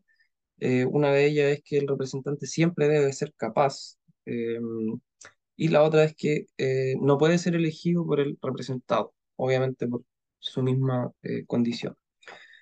Eh, se encuentra o podemos referir a ella respecto del artículo 43 del código que señala que son representantes legales de una persona, uno o ambos progenitores, el adoptante y su tutor o curador. Por su parte, la representación voluntaria eh, dice relación con que el representado tiene la libertad tanto para decidir respecto de la celebración o no por parte o a través de un representante, y también tiene la libertad para decidir la persona del representante. En cuanto a los requisitos que se requieren, en primer lugar, que el representante declare su propia voluntad. En segundo lugar, que el representante actúe a nombre de otro, lo que se conoce como contemplatio domini, eh, que básicamente en palabras simples, el representante tiene que señalar que actúa a nombre de, que actúa a nombre de otra persona y en tercer lugar, que el representante cuente con poder, con, poder de representación, es decir, una autorización del representado para con el representante eh, que establezca obviamente que celebre actos jurídicos en nombre y lugar del primero.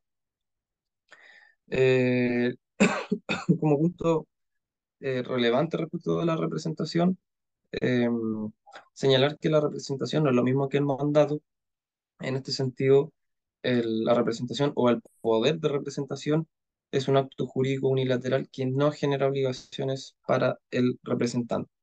Pero Carlito, si me ayuda ahí para explicarlo bien y no enredar mucho respecto a esta diferencia entre la representación y contrato de mandato. Sí, eh, quiero mostrar un ejemplo. Ya, se entienda. Eh, de buscar. Ya. ¿Ven la, la imagen no? Es un Word. ¿Lo ven? ¿Se ve? ¿No se ve? Sí. Ya, perfecto. Lo que se ve, ¿cierto? Es una, esto es una minuta de escritura. Ya cuando ustedes mm, sean abogados, o no sé si lo pueden hacer, o sea, ahora ya lo pueden hacer, pero no lo hagan porque si no nos quitan pegar los abogados. ustedes pueden hacer ahora escrituras, ¿cierto? Y las pueden mandar a notaría para que la gente firme y todo el tema. Esto es un mandato judicial. ¿Vale? Eh, X, muy random. Ya una minuta nomás. No me voy a meter en el contenido del mandato porque ¿para qué? Eh, pero de hecho esto es un mandato eh, judicial de carácter especial, ya el contenido más bien específico. ahora, cuando uno habla de mandato, ¿cierto? El Pancho dijo bien, el mandato es un contrato. ¿ya? En cambio, el, el, apoderamiento, ¿cierto? Que en realidad es un buen acto jurídico unilateral, ¿cierto? Del cual en el fondo emanan las facultades de representación de una persona. El mandato es un contrato. ¿Qué tipo de acto jurídico es? ¿Unilateral o bilateral? Bilateral. Por tanto, ¿cuántas voluntades se requieren? Dos. Ya, perfecto. Pero aquí, ¿quién comparece? Solamente una persona, ¿cierto? Eh, ¿Por qué no comparece la otra persona en el fondo a quien se le otorga poder? Yo sé que aparece X, pero en realidad no es X. Ya si está individualizado, pero recién el nombre. Eh, ¿Por qué no aparece el, mandatario? Podría haber sido perfectamente yo. voy a colocar mi nombre. Eh, ¿Por qué yo no firmaría en el fondo ese, ese mandato judicial? ¿Alguien se le ocurre una idea?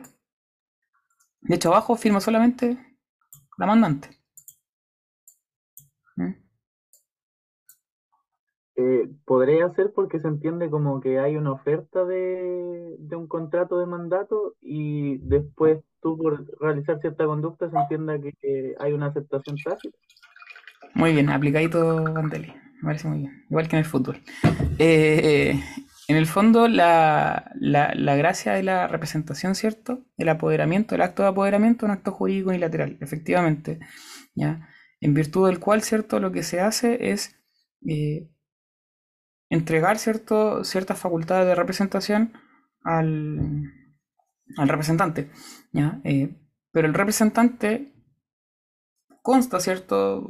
no sé, me entregan, por ejemplo, este mandato judicial a mí, yo voy a tener esa escritura de mandato judicial, pero la voy a poder ejecutar o no, va a depender de mi voluntad, ¿cierto? ¿Por qué? Porque la representación, una de las diferencias con el mandato es que no genera obligaciones. ¿ya? Esto lo que están viendo acá, más que un mandato como tal, vendría siendo un, apoderamiento, ya en principio, ¿vale? Y a la vez una oferta de mandato judicial. A mí lo único que me están dando es un apoderamiento. De hecho, yo podría ir perfectamente ahora a la notaría y hacer como un acto, un mandato judicial, entre comillas, igual a este, pero para el Pancho. No hay ningún problema. Y el Pancho ni siquiera tiene por qué saber, es como yo voy y firmo nomás. Pero en el fondo es un acto de apoderamiento y le otorgo facultades de representación, ¿cierto? En, este caso para el juicio, para un juicio determinado o para todos los juicios que yo tenga. Eh, pero ese acto como tal no constituye un contrato de mandato porque en el fondo el Pancho no ha aceptado. De hecho, puede que ni siquiera sepa que le dice el mandato. ¿Vale? Eh, y eso marca una diferencia como bien importante en el sentido de que, bueno, uno es un acto jurídico bilateral, ¿cierto? El otro es un acto jurídico unilateral, el apoderamiento unilateral. En segundo lugar, del mandato surgen obligaciones. Del apoderamiento, de la facultad de representación no surge obligación alguna. Por tanto, yo el Pancho voy y le hago este mandato judicial, ¿cierto?, a su favor, pero en ese caso, ¿él adquiere alguna obligación? No, ¿cierto? ¿Cuándo él va a adquirir una obligación realmente? Cuando en el fondo acepte, ¿cierto?, como dijo el Vandeli, eh, ese, ese, esa oferta de mandato judicial, que a la vez es un acto de apoderamiento y representación. ¿ya? El acto de representación, eh, o más bien el acto de apoderamiento, solamente va a generar facultades, atribuciones para el representante, pero no genera obligaciones, salvo que esto lo acepte en el fondo y lo ejecute, porque en ese caso estaría aceptando una oferta de mandato. Es decir, la cual que están viendo en pantalla es un acto de apoderamiento y a su vez una oferta de mandato. ¿ya? de contrato de mandato. Lo mismo pasa en el fondo si alguno de ustedes le pasa un poder a otro, ¿cierto? Un apoderamiento a otro, en el, cual, no sé, le piden que porfa los vaya a inscribir para el grado. ¿Se puede hacer? Sí. ¿Es un acto civil? Sí. Pero eso, ustedes le están dando un poder, ¿cierto? La cosa se va a llamar poder. Pero en realidad es un poder y a la vez es una oferta de mandato eh, que si en el fondo la persona va, después ustedes les podría cobrar, por ejemplo, los gastos de movilización, porque una de las obligaciones que forma parte del contrato de mandato, ¿cierto? El reembolso de los gastos que hubiese hecho el mandatario. ¿Mm? Son como las grandes eh, diferencias entre el mandato y, y, la, y, la, representación. De todas formas, esto se vuelve a ver cuando estemos, obviamente, en mandato. Eh, ¿Qué más? Eso, eso nomás, eso nomás.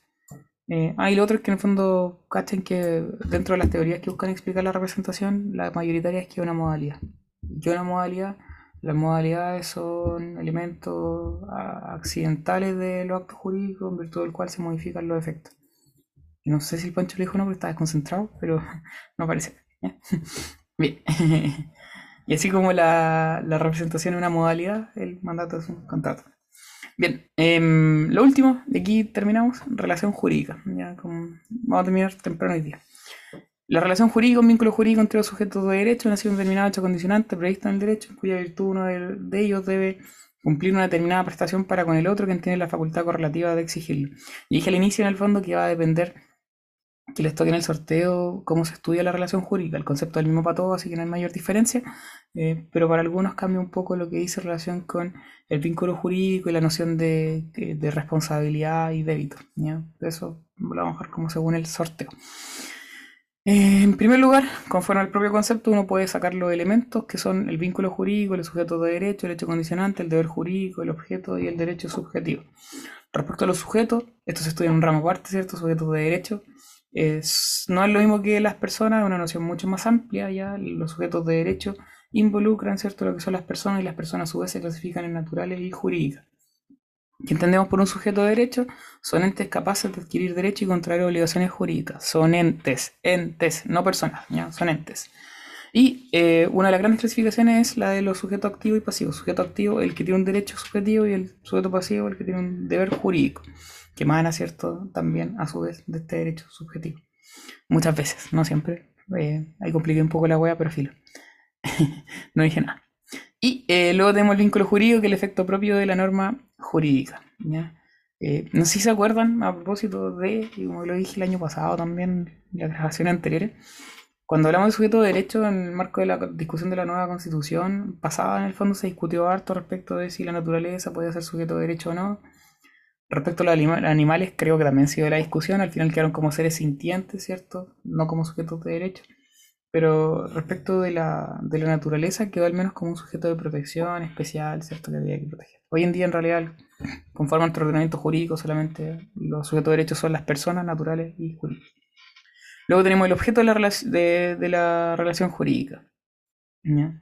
Pregunta, así como para poder seguir un poco el, hilo, eh, y poder hacer memoria para atrás. ¿Cuál era el objeto del acto jurídico?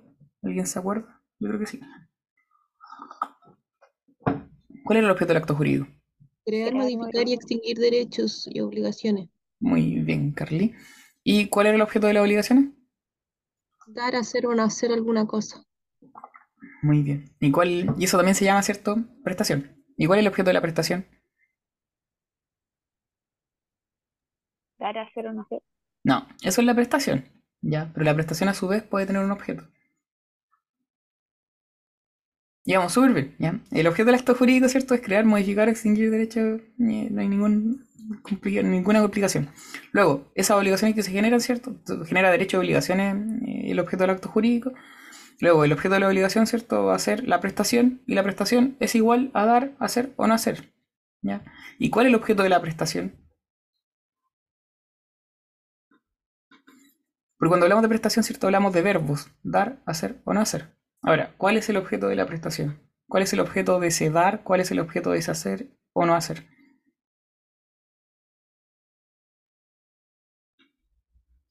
Puede ser confusa la pregunta.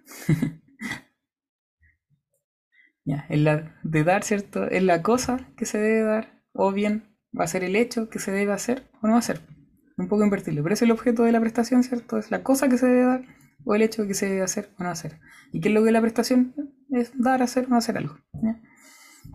En la conducta de vida, ¿vale? Eh, y la prestación, ¿cierto?, del objeto de la relación jurídica. No hay que confundirlo con el objeto de la norma, ¿cierto? Ni tampoco con el objeto de la prestación, que ahí está en la diapo indicado. Por otro lado, tenemos el deber jurídico, que es la restricción de libertad que sufre el sujeto pasivo de la relación jurídica como consecuencia de la facultad jurídica concedida al sujeto activo. Eh, si yo tengo el derecho a cobrar una cantidad de dinero, otra persona, ¿cierto?, va a tener el deber jurídico de pagar una cantidad de dinero. Esto también se ve en el marco de los derechos reales. Si yo tengo el derecho real de dominio sobre el mouse, ¿cierto? Va a haber un sujeto pasivo que en el fondo va a tener el deber de respetar el, dominio de ese mouse. Y no sé si se acuerdan ahí, pero yendo a la relación jurídica eh, de bienes, ¿ya? Eh, o que rige en materia de derechos reales, la relación jurídica real, así se llama, la que rige en bienes, ¿cierto? Eh, no había como un sujeto pasivo determinado porque se decía que el sujeto pasivo era la sociedad entera. ¿Y por qué era la sociedad entera? Porque la sociedad entera en el fondo es la que tiene que respetar el derecho real del titular. Lo vamos a ver en bienes de nuevo, pero en el fondo va por ahí la idea.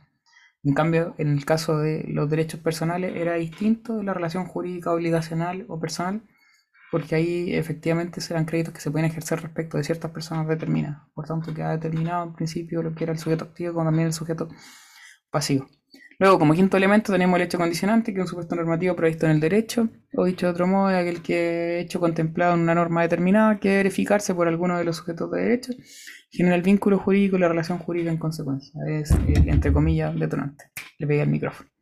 Muy bien. Eh, y después el hecho jurídico, ¿cierto? Tiene una distinta tipología, esto es como la teoría de los hechos, que no me voy a meter acá porque en el fondo creo que ya lo vimos de manera sucinta al inicio de la, de la tutoría pasada. Eh, y este probablemente el elemento más importante que el derecho subjetivo es la facultad, ¿cierto?, de exigir una determinada prestación protegida jurídicamente.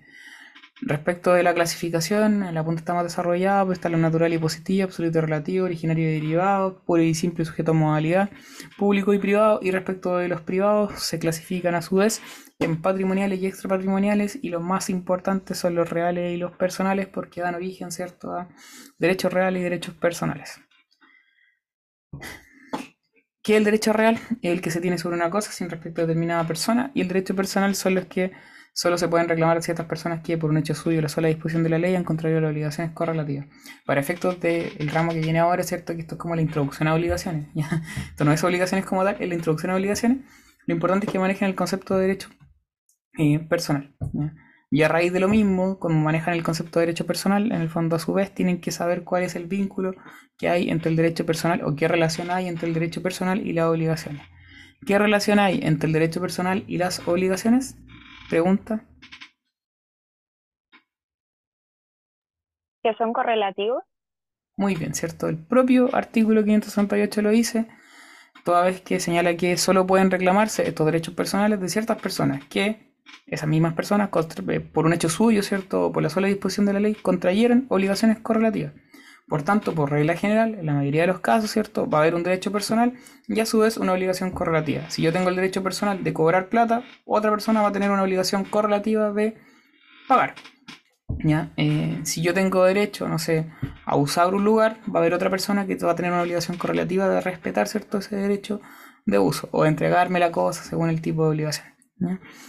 Hay casos en los cuales esto cambia. Algún ejemplo, por ejemplo, algún ejemplo, por ejemplo, donde puede haber, y lo, esto modo introductorio, donde puede haber, no sé, em, eh, eh, eh, una obligación, pero no haya derecho personal. ¿Las obligaciones naturales? ¿Por qué? Porque no se puede exigir el cumplimiento de la obligación, pero una vez que se pagan, se pueden retener lo que se ha dado pagado en razón de ella. Muy bien. Y también hay casos, ¿cierto?, donde puede haber eh, un derecho personal, pero sin una obligación correlativa. Ejemplo.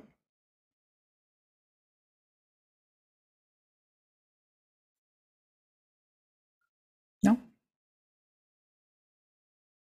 ¿Nadie? Ya, lo dejamos para, como tarea para la próxima semana. ya. Eh, es más rebuscado también y relación con contratos particulares. Respecto de las diferencias, eh, tenemos entre los derechos reales y los derechos personales la definición, obviamente, el número. Los derechos reales están limitados por la ley, eh, porque se crean solo por ley, y los personales, en cambio, son ilimitados. De hecho, el 567, ¿cierto?, señala varios de ellos, señala siete. En cuanto al nacimiento, los derechos reales nacen eh, por lo, la dualidad título-modo. ¿ya? luego, en el caso de eh, el nacimiento de los derechos personales se da, como dijimos que eran correlativos con las obligaciones, ¿cierto? En el fondo van a ser de la misma forma que las obligaciones. Si las obligaciones nacen de la fuente de las obligaciones, los derechos personales también nacen de eh, la fuente de las obligaciones. Eh, en cuanto a su extinción, si las obligaciones se extinguen por los modos de extinguir la obligación, entonces los derechos personales también se van a extinguir por la forma de extinguir la obligación. Que se entienda, si yo tengo el derecho personal a cobrar una plata, ¿cierto? El pago, que un modo de extinguir, va a extinguir la obligación del deudor, pero también extingue, ¿cierto?, mi derecho a cobrar. En ese sentido, se entiende que son correlativos y por eso se extinguen de la misma forma. En cuanto a las acciones, los derechos reales generan acciones reales como la reivindicatoria o, no sé, la petición de herencia. En cambio, las, la acción, los derechos personales generan acciones personales como pueden ser las acciones de indemnización de perjuicio o, no sé, la, la acción de incumplimiento de contrato. Y en cuanto al objeto, eh, en el caso del derecho real es solamente una cosa, una cosa particular, individual, ya eh, singular. En cambio, los derechos personales, eh, perdón, una cosa determinada, esa era la palabra que andaba buscando, no la pillaba. En los derechos reales una cosa determinada. En cambio, los derechos personales, el objeto puede ser, ¿cierto? Una cosa o un hecho que se debe hacer, o bien una abstención que no se debe hacer. Y eso corresponde, ¿cierto? Un poco a lo que es la prestación. Y esto creo que es como lo último, ¿o no? No. Sigue. Eh, y eso, ¿cierto? Nos lleva después a lo que es obligaciones. Antes de, se me olvidó mencionar algo. Cuando hablamos del concepto de relación jurídica, uno tiene que verlo en sentido amplio. ¿ya? Este concepto que en el fondo está acá, de relación jurídica, dice relación con una relación amplia de lo que es eh, la relación jurídica. Y la relación jurídica como tal, según su contenido, puede en el fondo ser de varios tipos. El típico ejemplo que uno da, ¿cierto? Es la relación jurídica obligacional, que está relacionada, ¿cierto? con los derechos personales que en obligaciones, pero también hay relaciones jurídicas reales que se estudian en bienes, ¿cierto? Que es distinta en realidad. Porque, por ejemplo, no hay un sujeto pasivo identificado. Sin perjuicio de ello se cumplen más o menos los mismos elementos. Lo mismo puede pasar, por ejemplo, con relaciones jurídicas de carácter potestativas, que es como en familia.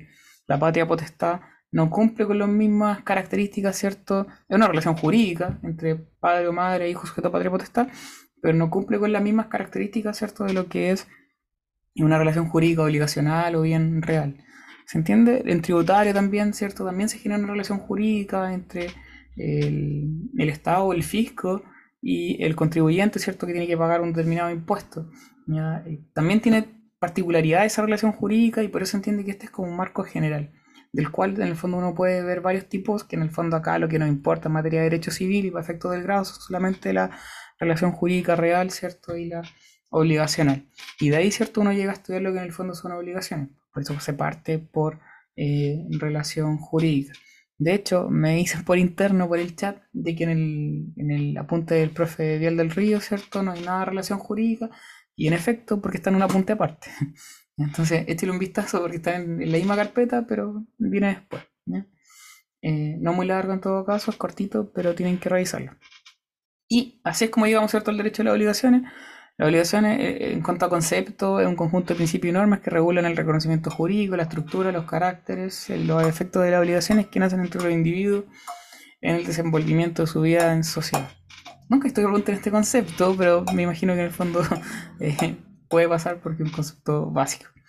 Y eh, un concepto sí que hay que saberse sí o sí, el de la obligación, ¿ya? es un vínculo jurídico entre personas determinadas, deudor y acreedor, en virtud del cual el primero se encuentra la necesidad jurídica de dar, hacer o no hacer algo a favor del segundo. ¿Cuáles son sus elementos? El vínculo jurídico, las partes, ¿cierto? Y ahí podemos tener acreedor y deudor, y también la prestación, que consiste en dar, hacer o no hacer algo, cuyo objeto de la prestación es la cosa que se debe dar o el hecho que se debe hacer o no hacer.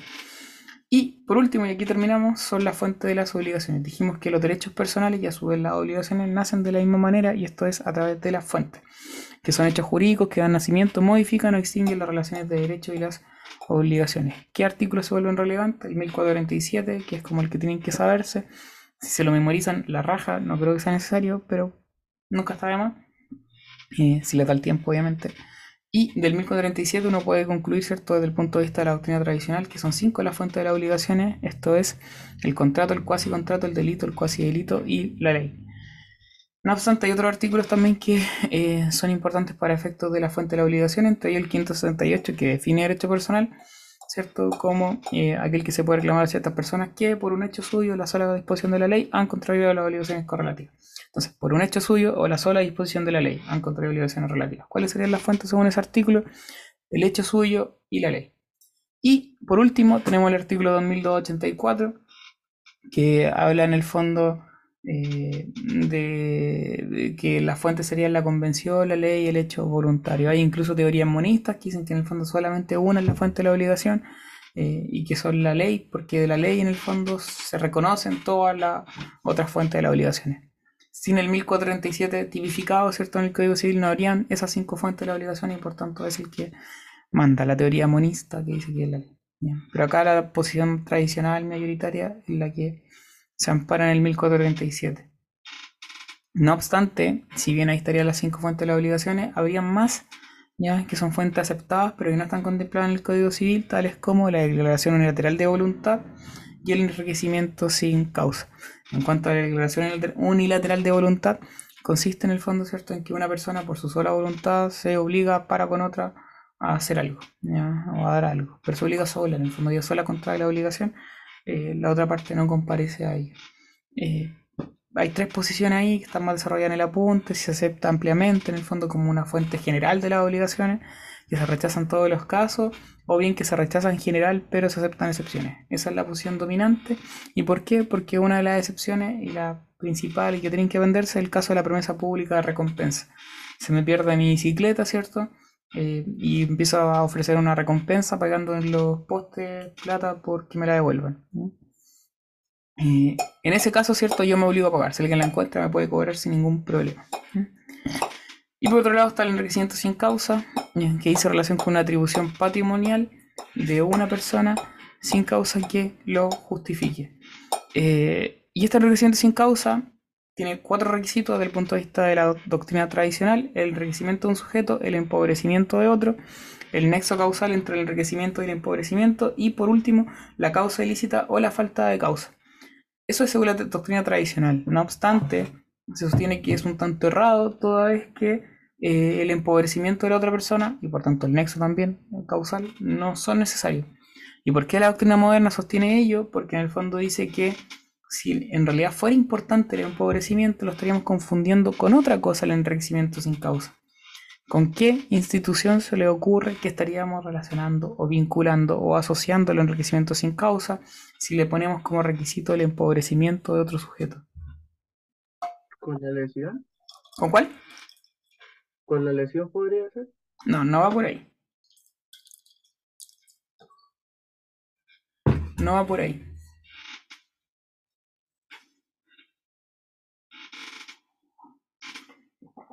con la indemnización de perjuicio. La indemnización de perjuicio, ¿cierto? Eh, lo más probable es que otra persona se haya hecho eh, más rica, entre comillas, haya aumentado su patrimonio, y la persona que está demandando, ¿cierto?, se haya empobrecido, de alguna forma u otra. Eh, y por eso demanda cierta indemnización de perjuicio para que en el fondo se le repare el daño, que en el fondo se le, se le produjo.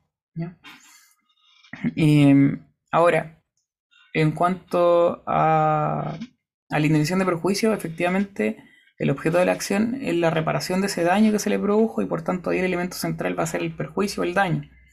O entre comillas, si quieren ponerle empobrecimiento. Pero en el caso del enriquecimiento sin causa, el empobrecimiento nos da igual, porque en verdad lo que importa es que otro sujeto se haya enriquecido sin causa que lo justifique y a costa de nosotros.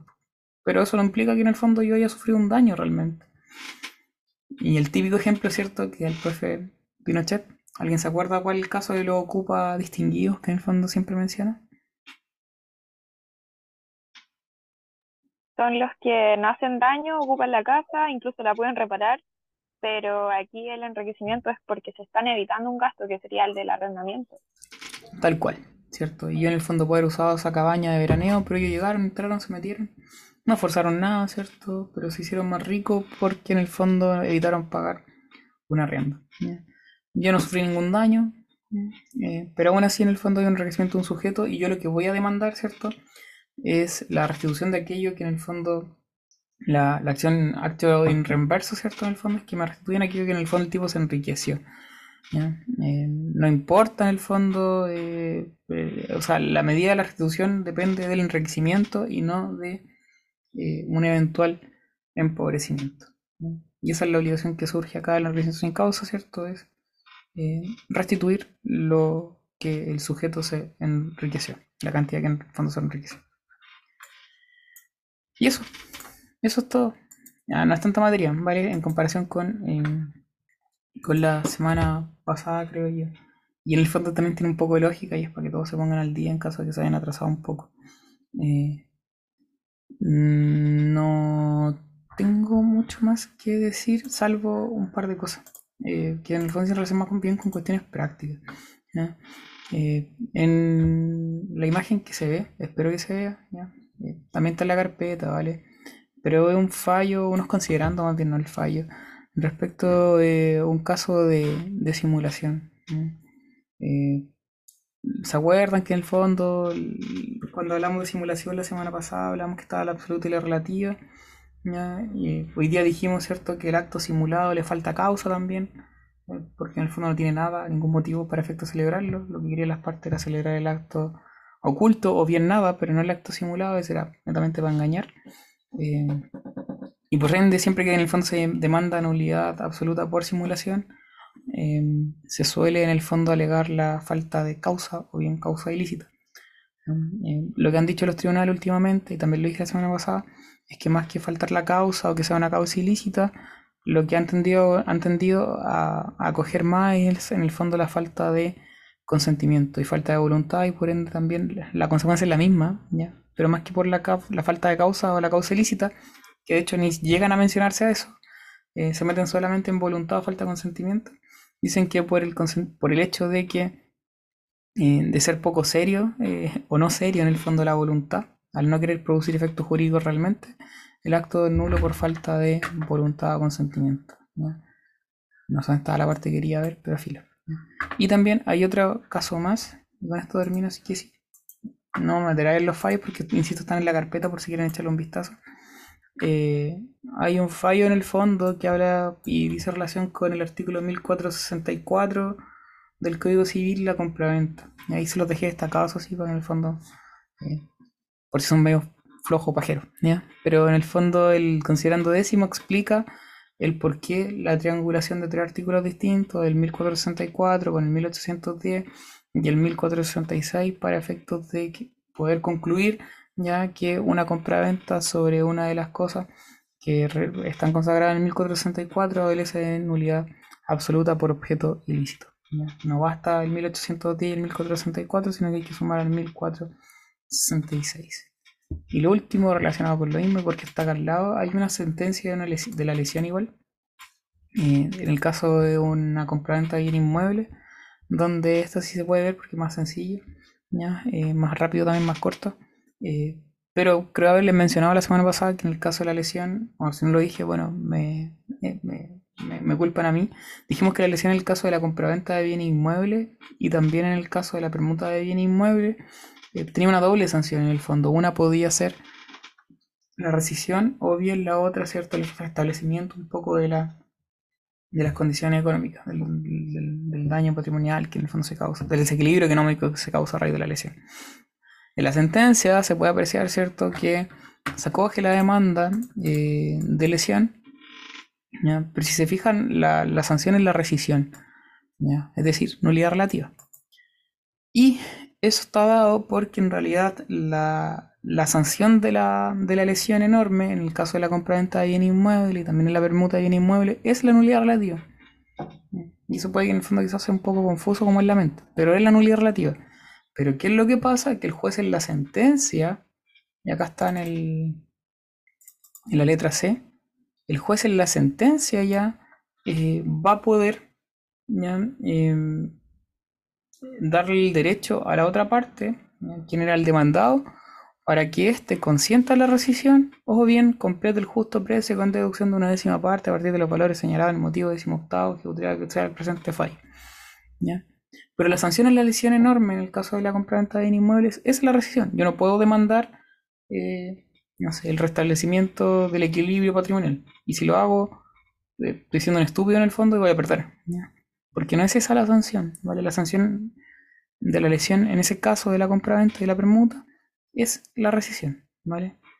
Eh, sin perjuicio de ello, el juez de la sentencia le puede dar la opción a la otra parte en un plazo determinado, que de hecho se indica siempre en el, fallo, para efectos de que o bien eh, restituya o complete el precio según las reglas establecidas en el marco de la compra.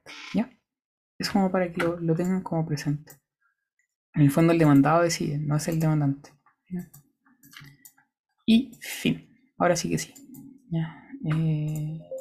Eh, eh, eh, Con eso lo dejamos hasta hoy. La próxima semana vemos clasificación de las obligaciones. Que no es que sea más fome o no, pero para mí no es tan fome hacer esto. Pero la clasificación de las obligaciones sí, porque una lata la wea y todo muy abstracto y todo muy fome. Así que les ruego en el fondo ponerse las pilas y al día en, en acto jurídico, terminarlo porque después obligaciones se pone denso sobre todo lo que es clasificaciones. Efecto entre de modo de extinguir igual. Pero la primera parte de la materia es una paja molida. Eso. Nos vemos. Chao, Pancho. Chao, chiquillos, que estén bien. Chao, cabrón. Gracias. Chao, gracias. Gracias.